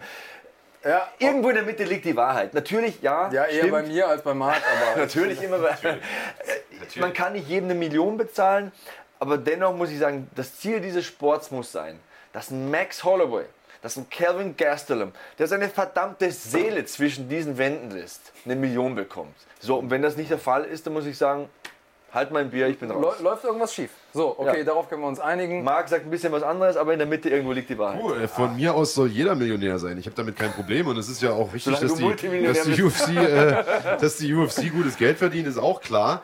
Äh, aber wenn du halt vor zehn Jahren einfach mal 30 Millionen da reingepumpt hast als Risikokapital, dann hast du auch das Recht hinterher die Sahne abzuschöpfen. Das ist meine persönliche Meinung. Natürlich kann es nicht sein, dass Kämpfer äh, am Ende des Monats nicht über die Runden kommen. Da bin ich vollkommen bei Andreas. Aber ich denke eben auch, wenn ein Israel Adesanya am Anfang seiner UFC-Karriere, so ehrlich muss man sein, auch wenn er hier einen Interimstitel gewonnen hat, äh, 350.000 bekommt, dann ist das in Ordnung. Man darf ja nicht vergessen, dass der in den letzten zwölf Monaten irgendwie sechs Kämpfe gemacht hat. Da kommt schon ein bisschen was zusammen und der wird ja auch noch ein paar Kämpfe machen. Also, äh, ich denke, wir wollen da jetzt nicht, äh, wollen da jetzt nicht übertreiben, aber äh, wollen auch nicht ewig auf dem Thema rumhacken. Ich glaube, da kommen wir eh nicht zusammen. Ähm, ich Ja. glaube ja, äh, du bist nur neidisch, weil du die 350 nicht gekriegt hast. Nee, ich, ich, äh, ich gönne hart. Also die, die Leute, im Gegenteil, ich, ich bin ja selber Kämpfer und ich weiß ganz genau, es kann passieren. Israel Adesanya, schön und gut, der Hype-Train ist real. Der Typ ist 17-0. Das, also auch das muss man erstmal schaffen. So, der ist, der ist jetzt schon on, on top of the food chain. Kann sein, der, der kriegt irgendeinen Freak-Unfall. Im nächsten Training kann nie wieder kämpfen. So. Nimm Tony Ferguson, du stehst auf der Pressekonferenz, drehst dich nach rechts und das hintere Kreuzband ist so, weg. Das bezahlt ihm niemand. Keiner. Interessiert niemanden, was der für einen Hype hatte. So, dann ist einfach die Karriere vorbei. Und dann hast du dein Leben lang einem Sport gewidmet, einer Karriere gewidmet. Und dann wird er nie diesen großen Paycheck haben. Obwohl er einer der größten Namen ist jetzt gerade im Spiel. Und das sind Dinge, die meiner Meinung nach so nicht fair sind. Da, da bin ich einfach vielleicht auch sehr eingeschränkt in meiner Perspektive, weil, weil ich eben das aus der Kämpferperspektive sehe. Ähm, und ich sehe, man sieht ja, dass es in anderen Sportarten auch geht. Also Football, Basketball und so. Die Ausschüttung. Fußball? ja, äh, ich, äh, Fußball ja, gut, also Fußball rauszuholen, pff, weiß ich nicht. Ey, da verdient auch nicht jeder so gut. Also wir holen jetzt natürlich Leute wie Messi oder sonst wen raus oder James oder was weiß ich. Aber guck dir mal die dritte Garde an, die nicht beim FC Bayern spielt, sondern guck dir guck mal, dir mal die dritte Liga an. Ja, der guck, durchschnittliche drittliga bekommt 8.000, 9.000 Euro im Monat. Das ist ja überhaupt weißt du, was nichts. Der durchschnittliche oh, Profisportler in Deutschland bekommt? 8.000, 9.000 Euro im Dafür, Monat. dass du bis 29... Zahnarzt. Ja. Dafür, dass du bis 29, 30 spielen kannst, als MMA-Kämpfer kannst du bis 40 kämpfen. Du bekommst, du spielst 29 ist die Karriere vorbei. Ja. Wenn du dann hinterher nichts mehr machen kannst. On another note, uh, TJ Dillashaw. 9000 mal 10 sind 90.000 im Jahr. Israel Adesanya hat gerade mit einem Kampf 350.000. Dafür, dass du einen Fußball ins Tor schießt. Du hast doch ja, gerade das Beispiel ein, selber angebracht. Ja, Profikiller, ein Profikiller steht dir in der Badehose gegenüber. uh, okay, Okay. Wenn du sagst, das ist dasselbe, äh, ähm, Badehose, Profikiller und in Tor schießen und da steht einer mit Handschuhen und gepolstertem Shirt. Ich habe da das Fußballbeispiel jetzt gar nicht. Ich habe da das Fußballbeispiel jetzt gar nicht rausgeholt. Ich sage einfach nur, dass ich der Meinung bin, ah, das hinkt halt. dass auch eben nicht jeder Fußballer ein, ein, Multimillionär ist, selbst in der Bundesliga Nein, nicht. So ehrlich nicht. muss man halt einfach auch sein. Und genauso kann in der UFC nicht jeder ein Multimillionär sein. Ich meine, es gibt genug Multimillionäre. Ja. Ich glaube, die haben mal irgendwann so eine Statistik rausgebracht, wie viele. Es waren sehr viele Leute, von denen man das zum Teil auch gar nicht erwartet. Also eben nicht nur die Anderson Silvers und Conor McGregors. Es kann eben nicht jeder einer sein. Und ich gebe dir Brief und Siegel, wenn Israel Adesanya jetzt nach Australien fliegt, wie es ja geplant ist, und gegen Roger, Roger Whittaker. das war, das Abschied ist ein scharfes oh, Schwert. Ja. Kennst du das Lied noch? Ja, ich weiß nur, Sehnsucht ist ein scharfes Schwert oder Abschied? Oh, deep. Äh, das ist deep. Wenn der gegen Robert Whittaker äh, antreten wird in Australien, dann kannst du schwer von ausgehen, ja. dass der nicht nur eine Million da mitnehmen wird. Ja, dann gibt es Pay-Per-View-Cuts, weil natürlich die Champion-Verträge auch anders sind. So ist es. Ich bin bei dir. Ähm, ich glaube, den hat er sogar schon bei dem Kampf bekommen. Das hat ja Dana White auch nochmal gesagt. Für alle Idioten, die äh, die Interimstitel nicht mögen, alle Kämpfer bekommen hier Pay-Per-View-Cut, weil es um Titel, also alle an den Titelkämpfen ja. beteiligten Kämpfer. Dementsprechend haut das mit den 350 ja sowieso schon mal komplett nicht ja. hin. On another note, TJ Dillashaw. Go. Ja. Du bist der Gast, Digga. Go, äh, go, go wir, wir sind die MMA-Podcast-Experten. Go ist im Prinzip genau das Stichwort, denn das, was er da gemacht hat, hat dazu beigetragen, dass er sehr weiter goen konnte als die anderen, äh, um das mal so aufzugreifen. Du, du Fuchs. ja, le letzten Endes ist es genau so, denn ähm, das, also ich war, ich muss, wenn ich sagen würde, ich war geschockt, dann wäre es gelogen denn äh, es gab da schon ein paar Indikatoren für. Ich finde es natürlich sehr, sehr schade, ja. weil TJ extrem unterhaltsam war. Er sah extrem gut in seinen letzten Kämpfen aus. Jetzt hat man natürlich auch immer dieses Geschmäckle dabei, dass man sagt, okay, vielleicht weiß man jetzt auch, woran es lag.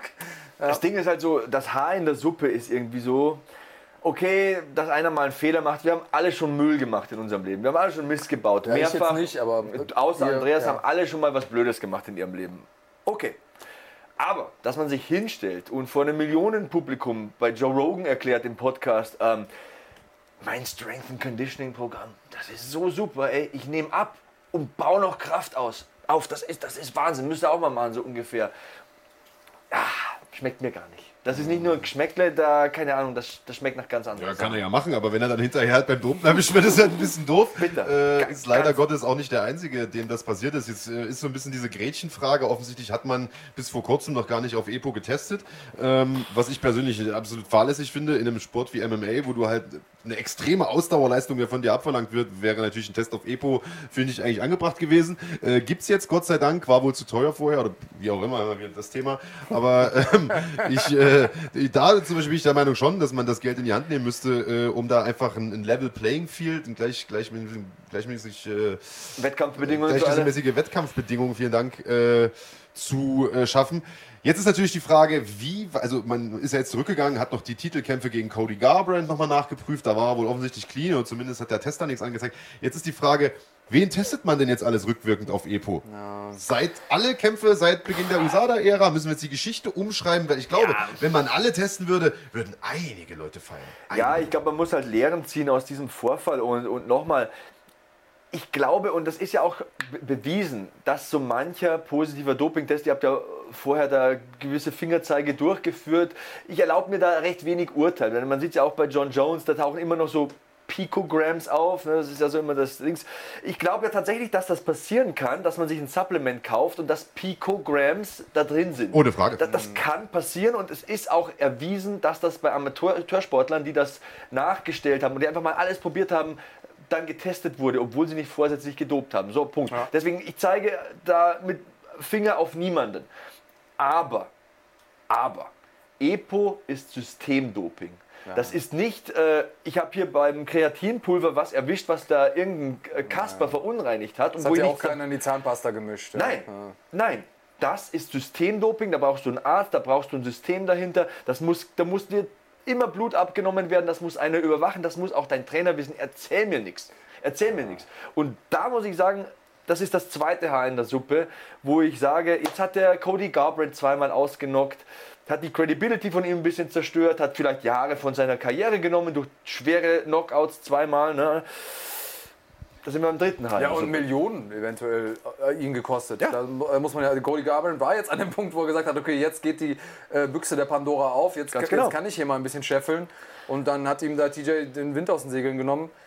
Also, ja. ich finde, also ich meine, gut, bei Cody Garbrandt muss man jetzt sagen, den zweiten Kampf hat Cody Garbrandt, glaube ich, verloren, weil er einfach blöd gekämpft hat. Ähm, das war halt nicht so clever da auf den Schlagabtausch und, ja. und, so weiter. Okay. Aber in Summe gebe ich euch natürlich vollkommen recht. Und äh, selbst wenn das halt Kämpfe sind, die irgendwie in der ersten Runde zu Ende gehen, also es geht ja nicht mal nur um die Ausdauerleistung im Kampf, sondern es geht einfach auch um die Trainingsleistung. Klar. Und man weiß, dass TJ Dillashaw schon immer extrem viel trainiert hat. Das komplette Team Alpha Male, auch wo er ja früher noch war, extrem hart trainiert. Und das ein Pensum ist, was du ja eigentlich fast schon menschenmöglich gar nicht schaffen kannst. Ja. Und äh, wie gesagt, das, äh, das ist ja das, was alle Anti-Doping, äh, Anti-Doping-Vorreiter schon immer sagen. Äh, wer weiß, ob ein Kick so hart kommen würde, wenn du nicht im Training schon gedopt wärst und den halt viel öfter, viel härter hättest Mal trainiert. öfter hast machen so können am Samstag, ganz genau. Und ähm, das Einzige, und dann nehme ich wieder ein Haar raus aus der Suppe, ist die Tatsache, dass er sich hinstellt und dieses Instagram-Video macht und sagt, hey Leute, ich habe Mist gebaut, das war nicht gut von mir. Ähm, ich muss jetzt mit den Konsequenzen leben, meine Familie und die bekommen das auch alle ab und so. Da sage ich, okay, das ist ein Schritt in die richtige Richtung. Dennoch bin ich dabei, Andreas, ich bin krass enttäuscht von ihm. Bin krass enttäuscht von ihm. Also ja, sind einige und äh, ein, eine Legacy ruiniert, also ein Vermächtnis äh, zerstört, der wäre definitiv als einer der besten aller Zeiten in die Annalen eingegangen. Und ähm, jetzt ist da, wie du schon gesagt hast, eben so ein Schmeckle dabei. Ist natürlich sehr, sehr schade. Eine der ja, doofere Nachrichten der letzten Tage und Wochen. Aber äh, ich glaube, da werden wir in Zukunft noch einige Leute ähm, erleben, die da aufpoppen, von denen man es vielleicht auch gar nicht erwartet hätte. Also man hat ja immer so ein paar Kandidaten im Blick. Ähm, tja. Ja, richtig. Und äh, ich glaube, das ist so ein bisschen wie das Wettrüsten von Hackern und Antivirensoftware. Die Hacker sind immer einen Schritt voraus und genauso werden immer die ähm, Nutrition Coaches in Anführungsstrichen immer versuchen, einen Schritt voraus zu sein. Die wissen dann vielleicht, okay, wie wird getestet, auf was wird getestet, auf was wird nicht getestet, wo sind die Schlupflöcher. Und dann kommt irgendwann mal einer auf die Idee, die Testverfahren zu ändern, ohne das vorher Bescheid zu sagen. dann wird es immer einen mehr oder weniger überraschenden Fund geben. Ähm, das ist leider was, was man aus dem Profisport nur sehr, sehr schwer wieder rausbringt. Und ähm, da ist, ist, einfach eine sehr grundsätzliche Frage, wie, wie man damit umgeht. Ich glaube, USADA ist ein sehr, sehr guter Anfang weil es eben nicht nur während der Wettkämpfe ist, sondern weil die Kämpfe auch zwischen den Wettkämpfen jederzeit wissen, dass sie getestet werden können. Ähm, aber es ist eben einfach unglaublich schwer, weil jeder immer guckt, sich noch einen Vorteil zu verschaffen und irgendwie jedes. Wir, wir sind hier im Leistungssport und das ist, ob man jetzt bei der Leichtathletik ist oder beim Kämpfen, am Ende geht es um Millimeter, Hundertstel Sekunden und einfach die kleinste Einheit, das kleinste bisschen Vorteil kann einen Unterschied bringen und der Mensch ist eben so gestrickt. Er versucht sich den, ähm, vor, den, den Vorsprung zu verschaffen. Manche schrecken eben auch nicht davor zurück zu sagen, okay, ich mache das auf Mitteln, die ja, zwielichtig sind, sagen wir mal so. Ich muss sagen, was ich bei der ganzen Sache, wenn es überhaupt irgendwas Positives gibt, was man aus diesem TJ Dillashaw-Ding mitnehmen kann, dann aber das, dass USADA jetzt zumindest zu funktionieren scheint. Also ich kann mich erinnern, als das damals losging, vor drei, vier Jahren, ich weiß gar nicht, wie lange jetzt dieser USADA-Deal läuft, dass viele äh, kritische Stimmen gesagt haben, naja, also komm, die werden bezahlt von der UFC um die UFC-Kämpfer zu überprüfen. Wie genau werden die denn hingucken? Und wie genau Sehr werden genau. die denn hingucken, wenn mal einer der Superstars äh, erwischt wird?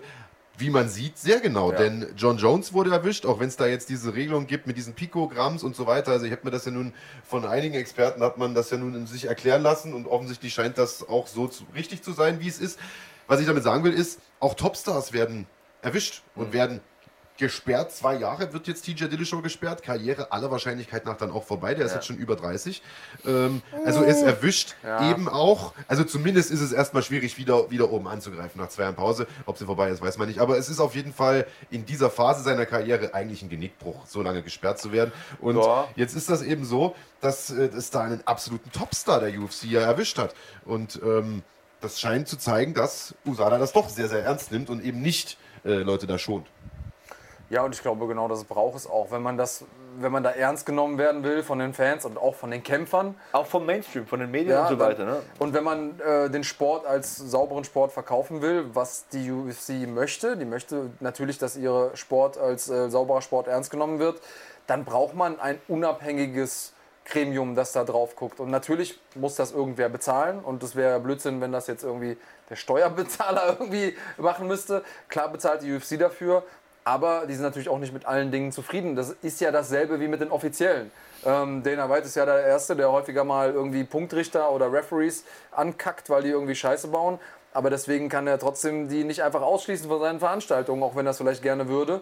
Ähm, und auch trotzdem bezahlt er die am Ende des Tages. Also es ist natürlich so, dass, ähm, dass die bezahlt werden, aber auf der anderen Seite auch so, und das haben wir ja zum Beispiel an John Jones super gesehen, dass die da ins, insbesondere die großen Leute mehr unter die Lupe nehmen, was meiner Meinung nach genau richtig ist. Das ist richtig und wichtig, weil wir dürfen eins nicht vergessen, du hast gesagt Millimeter und Hundertstel Sekunden. Wenn Usain Bolt jetzt erwischt wird, dann schlägt er keinem ins Gesicht. Ja. Der läuft einem weg. Okay, das ist dann schade, weil die Olympischen Spiele dann ja im komischen Licht dastehen und so weiter oder irgendeine Weltmeister- oder Europameisterschaft. Gut, ist Jamaikaner. Aber es geht im schlimmsten Fall keiner drauf. Genau. Aber wenn jemand äh, beim Ground and Pound dir mit mehr Muskelmasse, mehr Wucht, mit besserer Trainingsvorbereitung ins Gesicht schlägt, Ja, oder einfach noch, einfach noch äh, Gas im Tank hat, während du äh, schon, Schon müde hechelst, bist ne? Genau. und dir dann Schaden zufügen kann, ist klar. Aber es gibt noch diese Liste, hast du die mal gesehen, von ähm, allen 100-Meter-Siegern irgendwie der letzten 20 Jahre und alle sind durchgestrichen, die des Dopings überführt wurden und da war nur Bolt irgendwie noch übrig. Also ziemlich verrückt. Ja, gerade solche Disziplinen eignen sich natürlich auch hervorragend zum Dopen, wo du halt einfach äh, immer wieder die gleiche Technik durchballerst und abrufst. Also man sieht nur eine einzige Technik können musst, in Anführungsstrichen. Äh, da ist natürlich Dopen am besten geeignet. Relativ lustig, um nochmal auf diese Gehaltsdiskussion, und das ist dann auch der letzte Satz einzugehen. Stefan Kuhlmann schreibt Fußball-Smiley, die am meisten verdienen, leisten am wenigsten. das ist im Kommentieren tatsächlich auch so. Äh, Stichwort Marc Bergmann und Andreas Kranjotakis. Ähm, und ich muss mir mein Geld zu hart verdienen.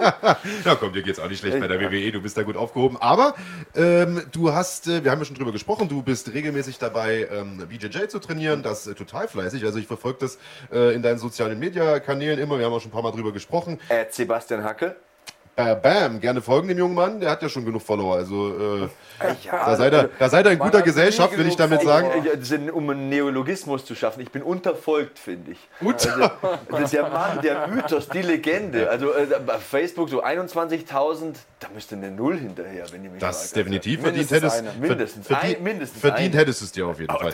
der- Äh, wie geht's denn, vor, Herr wie geht's denn voran mit dem, äh, mit dem Training, mit dem Grappling? Wie läuft's? Du Ja, hast ich ja offensichtlich richtig Bock grad drauf, so habe ich das Gefühl. Ich bin so ein Typ, was ich mache, ich mache nicht viel, aber was ich mache, mache ich mit allen Konsequenzen. Also ich bin, glaube ich, ein ganz guter Vater. Andreas hat ja schon ein paar Mal bei uns übernachtet, wenn wir zusammen kommentieren. Also ich mache alles für meine Kinder, egal was es kostet. Wenn ich Sport mache, dann gehe ich dahin. Auch wenn mir mal ein Arm wehtut oder ein Bein wehtut, dann sitze ich wenigstens am Mattenrand und schaue mir das an. Und ja, ähm, BJJ, ich mache hier in der Hutton Academy in München BJJ, übrigens hervorragende Einrichtung. Andreas war auch schon dabei.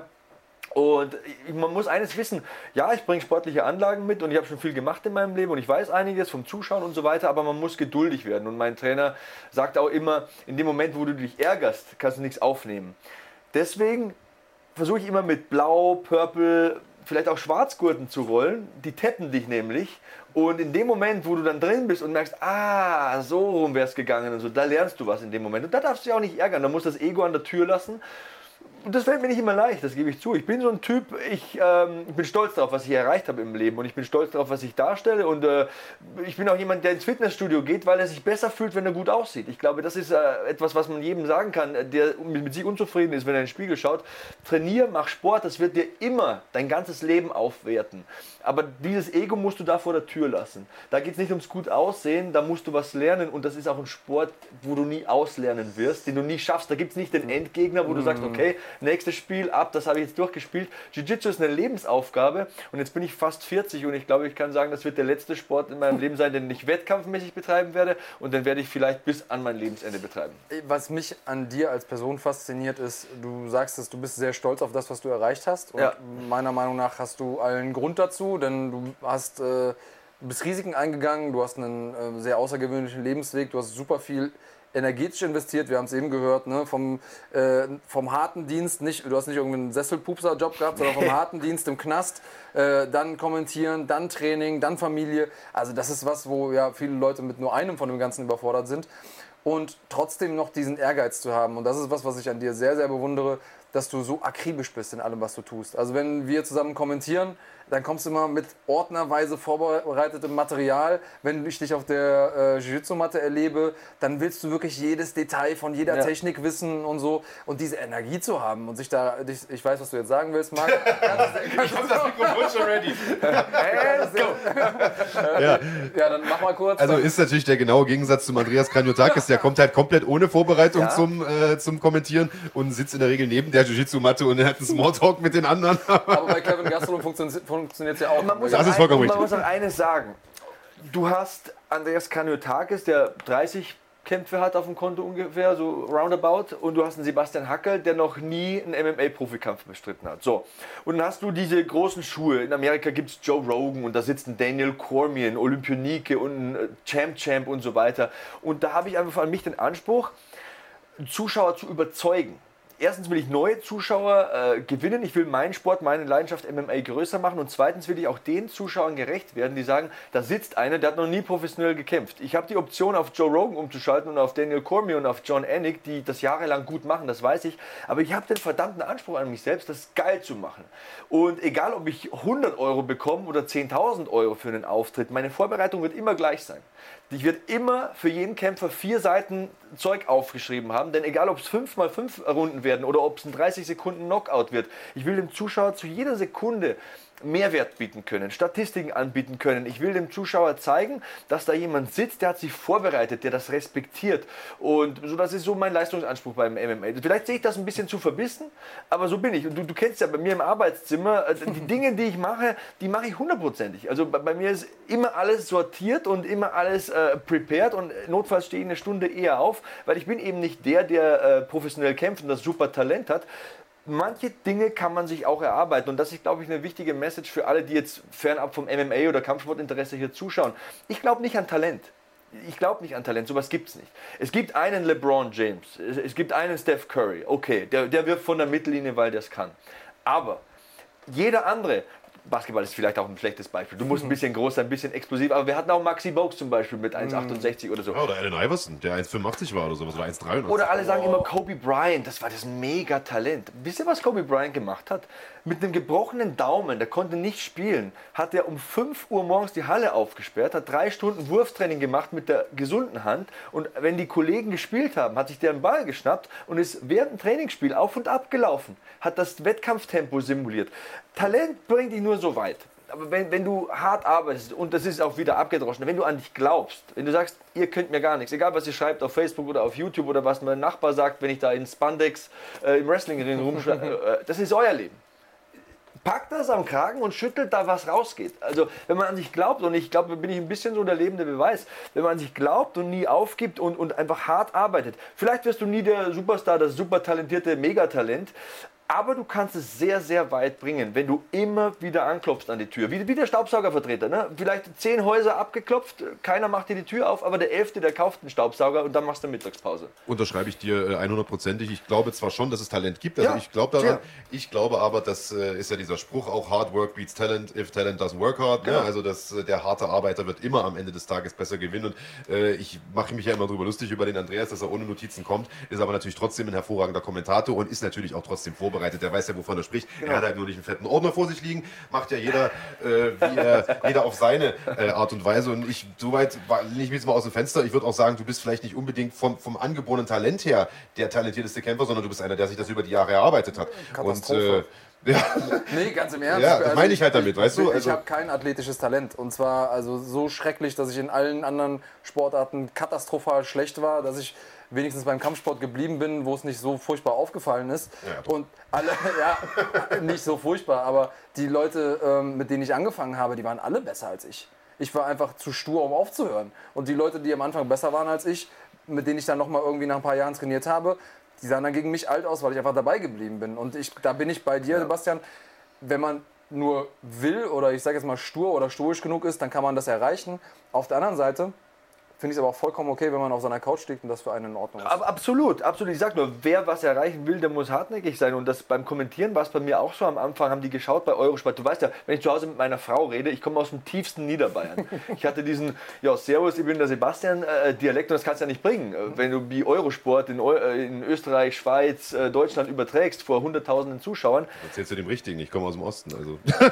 Ich, muss ich hab- auch hart an meiner Aussprache Ganz arbeiten. ehrlich, ich habe mir Fußballspiele angehört mit Marcel Reif und habe mal reingehört, wie kommentiert er, wann wird er laut, wann ist er leise. Ich habe Workshops besucht, ich habe mich vor den Spiegel gestellt, ich habe wirklich versucht, mich zu verbessern. Und ich bin nicht der geborene Redner. Ja, ich habe vielleicht einen Satz Cojones und mir macht das nichts aus, wenn ich vor dem Publikum rede oder vor dem Fernsehpublikum, äh, weil ich Selbstvertrauen habe, aber auch da kann man sich sehr, sehr viel erarbeiten. Und das, äh, egal was ihr machen wollt, ich habe es vorhin gesagt, das werde ich auch bei meinen Töchtern so handhaben, wenn die Bäcker werden wollen, dann sollen die der beste Bäcker oder die beste Bäckerin der Welt werden. Das sollen richtig geile Brezeln werden. Wenn sie es gern macht. Hingabe, Widmung, einfach reinfuchsen und nie aufgeben. Und wenn du einen Fuß in der Tür hast, die können dir das Ding zehnmal auf den Knöchel schlagen. Du nimmst diesen Fuß da nicht raus. Das ist meine Lebenseinstellung. Und wer mich hassen will, der kann mich hassen oder auf Joe Rogan umschalten. Aber seid euch gewiss, ich werde mich immer vorbereiten. Und wenn ich MMA kommentiere, dann mache ich das mit Respekt und mit Hingabe. Lieber Sebastian, wir hassen dich auf jeden Fall nicht. Freuen uns, dass du heute hier in der Sendung bist. Äh, wir sind schon seit zwei Stunden am Start. Die Zeit fliegt, wenn sich äh, drei Jungs unterhalten, die äh, gerne zusammen MMA schauen und über MMA Und alle gerne ähm, reden. sprechen. Bevor wir hier äh, den Deckel drauf machen, äh, wollen wir noch den Preis für den besten Fan des Tages verleihen. Der geht äh, an den Fabian Habel. Der schreibt, Marc Bergmann sieht wieder mal hervorragend aus. Also Fabian, da hast du natürlich vollkommen recht. Äh, der Preis geht heute an dich. Äh, Und Fan Cent verdient von dem, was man über- 15 überwiesen hat. Euro gibt es Kassengestelle. Ne? Ähm, also das äh, dazu gesagt. Äh, bevor wir hier äh, komplett zumachen, nochmal der Hinweis auf dieses Wochenende, wie immer, was es noch äh, zu sehen gibt. Das ist dieses Wochenende nicht ganz so viel, denn es ist Ostern. Äh, nutzt die Zeit mal, um nicht die ganze Zeit äh, vor dem Fernseher zu hängen und Kampfsport zu gucken. Verbringt die Zeit mit eurer Familie, mit euren Liebsten, mit euren Freunden. Aber ganz ohne Kampfsport geht's natürlich trotzdem nicht. Äh, ihr könnt das freie Wochenende auch nutzen, um auf runfighting.de das letzte Wochenende nachzuholen, denn da gab's genug zu sehen. Es gab One Championship, Roots of Honor mit super spektakulären Knockouts. Es gab Thai-Box-Kämpfe. Es gab äh, den Feder, äh, Quatsch, den Fliegengewichts-Grand Prix. Der Gegner von Demetrius Johnson wurde ermittelt. Es gab zwei Titelkämpfe, die in spektakulärer Manier geendet haben. Einer mit High Kick, einer mit Flying Knee. Also definitiv mal äh, nachholen, das lohnt sich. Und es gab natürlich die Kämpfe von Nova Fighting Championship. Auch die gibt's alle noch auf der Plattform zu sehen. Dafür könnt ihr das Wochenende nutzen. Außerdem äh, gibt es UFC, das kommentierst du diesmal nicht, aber du, glaube ich, oder? Jo. Du bist am Start, äh, UFC live aus St. Petersburg. Alistair Overeem gegen Alexei Olenik, der absolute Hauptkampf, Schwergewichte. Olenik, hervorragender Grappler. Ezekiel Joke, No Ah, Gi, geil. äh, Scarf Holds und so, das ist so sein Ding. Da wird mir schon ganz schwindelig, wenn ich mir das vorher angucke.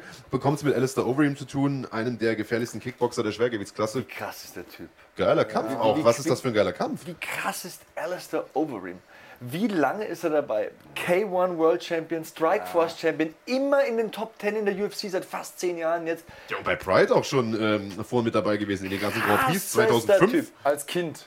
Bei Pride gekämpft. Ja, 2005, vor, vor 13 Jahren. 14 Ich glaube, bevor er Auto fahren durfte, hat er schon bei Pride gekämpft. Unfassbar. Das ist echt total Unfassbar. verrückt. Ja, und jetzt kämpft er in Russland. Äh, was glaubst du, gewinnt der Overeem Olenik? Das wird ein. Äh, Also ich glaube tatsächlich, dass Olinik da der Außenseiter ist, ist glaube ich auch eingesprungen. Der war ja nicht der ursprünglich gedacht, geplante Gegner. Ähm, und äh, Alistair Overeem ist ein richtig, richtig guter Grappler. Das weiß man einfach nicht, weil er so gut darin ist, Leute auszunocken. Und ich... Ähm, Bevor der so krass massiv war, hat er tatsächlich sogar sehr viel gegrappelt. Also bei Pride hat er die ganzen Guillotine Leute mit Guillotine und so weiter. Ja, ja. Witz. Ja, Also, und der hat äh, auch äh, irgendwann mal bei ADCC mitgekämpft und Ja. so. Und ich war ja viel bei ihm in, im Trainingslager in, in Holland, als er noch in Amersfoort trainiert hat. Ähm, und der, der kann was. Also der hat nicht nur die Power, sondern er hat auch Technik dazu. Und Olinik ist natürlich jemand, der ähm, auch so ein bisschen von seinem Grappling lebt. Unorthodox. Un unheimlich unorthodox, unheimlich Unorthodox. zäher Typ. Aber ich rechne ihm jetzt nicht so viele Chancen gegen Overeem aus. Aber das ist das Schöne, wir sind im MMA und da kann ja wirklich alles passieren. Also das ist auf jeden Fall noch eine Sache, die ähm, hervorragend ist und auf die ich mich auch fürs Wochenende freue. Und ansonsten ähm, freue ich mich, dass wir mit dem Podcast nächste Woche Sonntag weitermachen.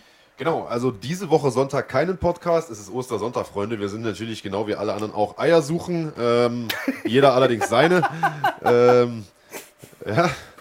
Und äh, deswegen diesen Sonntag, 11 Uhr, kein Podcast. Dafür in der Woche drauf, äh, selbe Zeit, selber Ort wie normalerweise immer, außer heute. Heute war auch eine Ausnahme.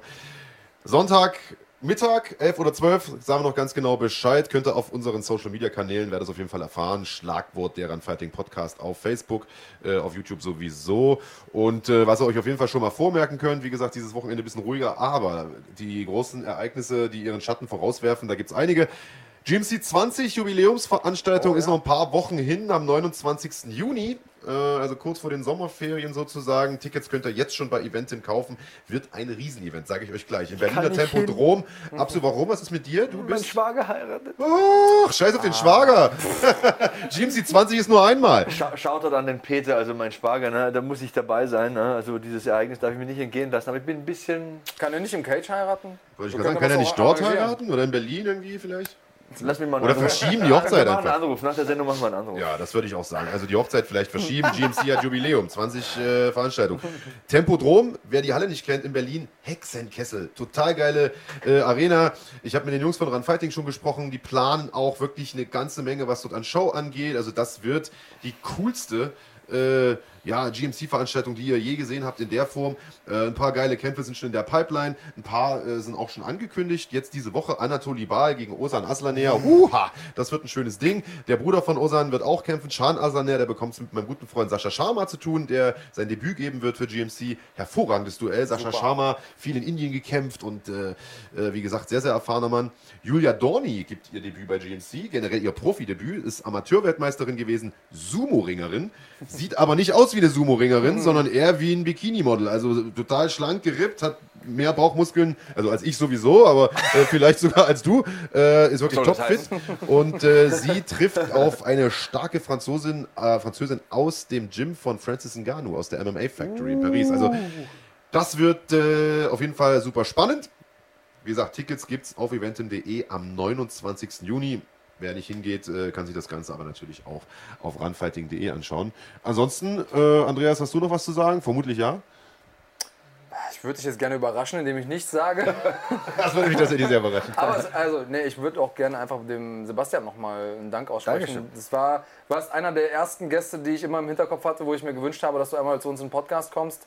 Ähm, also danke, dass du hier warst. Gerne wieder. Ähm, Also ich sehe sowieso, so ein Format ist für mich das Format, das ich am liebsten mache. Hier kann man mal wirklich so sein, wie man ist. Hier hat man kein Skript oder keine Vorgaben, freie Schnauze. Und äh, ich glaube, das ist auch Zuschauern, die das Ganze mögen, noch mal mehr wert, wenn man sich dann auch von der Seite zeigt. Und äh, euch beide habe ich auch äh, ins Herz geschlossen. Andreas kenne ich ja schon länger als dich, aber wie gesagt, das eine oder andere Steak wird sicher wieder drin sein in München. Wenn und, du ihn äh, besser kennen würdest, dann würdest du ihn nicht Dann, mehr dann lässt das schnell wieder nach mit der Sympathie. und, genau, und Sagt du- meine Frau Wenn du auch ein. Dach über den Kopf brauchst hier in München, du weißt, äh, wo die Wohnung ist, du Danke, bekommst auch einen Freund. Schlüssel. Ähm, Tür ist immer offen für euch beide. Ganz, ganz feine Menschen übrigens. Ne? Und, äh, in Auch wenn man es nicht glaubt. auch wenn man es nicht glaubt. Also raue Schale, weicher Kern. Und äh, kurzer Plug noch in eigenem Interesse: Twitter, Facebook, Instagram, at Sebastian Hackel und ich habe auch einen Podcast, Beat Yesterday Podcast. Bitte gerne mal reinhören, wenn ihr wollt. Das ist ein bisschen was anderes, aber. Da war ich auch schon zu Gast. Ganz genau. Motivation, Sport, Lifestyle, Ernährung und so weiter. Gerne auch mal einladen. Ich habe ein Buch zu vermarkten, wo es genau darum geht. Ne? Also könnt ihr gerne kaufen. Yes, you can. Es geht um Sportpsychologie und Erfolg in Sport und Alltag. Äh, sehr, sehr interessant. Aber natürlich, der Podcast von dir sensationell gut. Finde ich wirklich sehr, sehr gut ja. gemacht. Äh, Podcast ja eh so ein Format, wo ich sage, das kommt immer gut. Mein und Ding. wenn das äh, auch noch gut gemacht ist. Hab mich sehr, sehr gefreut, äh, dass du heute hier warst. Hat mich äh, extrem gefreut. Ich finde es nur ein bisschen schade, dass wir jetzt schon Schluss machen. Eigentlich könnten wir auch vier Stunden reden. Kein wir laden dich einfach, wir, wir laden dich einfach nochmal. Nach vier Stunden offline, wenn du live bist. Ich glaube sogar YouTube auch bei Live-Streams. aber wir machen das einfach nochmal. Du kommst ja um die Ecke always, her. Always. Hast ja nicht so weit. Ähm, für euch gilt natürlich, bleibt uns gewogen, lasst uns ein Like da, abonniert uns auf äh, YouTube, das wäre uns am allerwichtigsten und stellt uns Fragen. Also nicht nur während der Sendung, schickt uns die auch gern äh, an äh, unsere Facebook-Adresse auf YouTube, äh, lasst uns alles zukommen. Wir versuchen das hier so gut es geht einzubauen und schickt uns vor allen Dingen auch äh, Gästewünsche, denn äh, wir sind dann jede Woche am Start. ist nicht so, dass uns die Gäste ausgehen, wir haben schon eine relativ lange Liste von Leuten, die wir sehen wollen, aber es geht uns ja vor allem darum, Leute einzuladen, die ihr sehen wollt. Das heißt, schreibt uns ein paar Namen auf, realistische Namen, wenn es geht. Okay? Also äh, Donald Trump wird schwierig. Äh, ich denke mal, John Jones wird jetzt in den nächsten Wochen auch erstmal nicht realisierbar sein. Aber alles, was äh, im weitesten Sinne mit Kampfsport zu tun hat, gerne aufschreiben. Wir versuchen das klar zu machen. Donald Trump vielleicht nicht, aber Richard Grenell, der ähm, amerikanische Botschafter, ist ein großer MMA-Fan. Also ist er tatsächlich? Ich habe auch einen ganz guten Draht zu dem. Ich weiß nicht, ob er äh, Zeit hat, nach München zu kommen. Äh, ist, er sitzt ja in Berlin. Aber äh, wenn er denn Zeit und Lust hätte, sehr, sehr gerne. Ähm, Sebastian, herzlichen Dank, dass du da warst. Es war mir ein absolutes Fest. Fester Anschlag. Euch natürlich, ja, selbstverständlich, Digga. Kommt vom ganzen, na, ihr wisst Bescheid. Danke fürs äh, Zuschauen, liebe Freunde. Es war mir wie immer ein Fest mit äh, euch, mit euch natürlich auch. Äh, wir sehen uns, hören uns in der nächsten Woche wieder am Sonntag, dann in alter Frische hier. Bis dahin, macht's gut. Bleibt cremig. Hypercremig.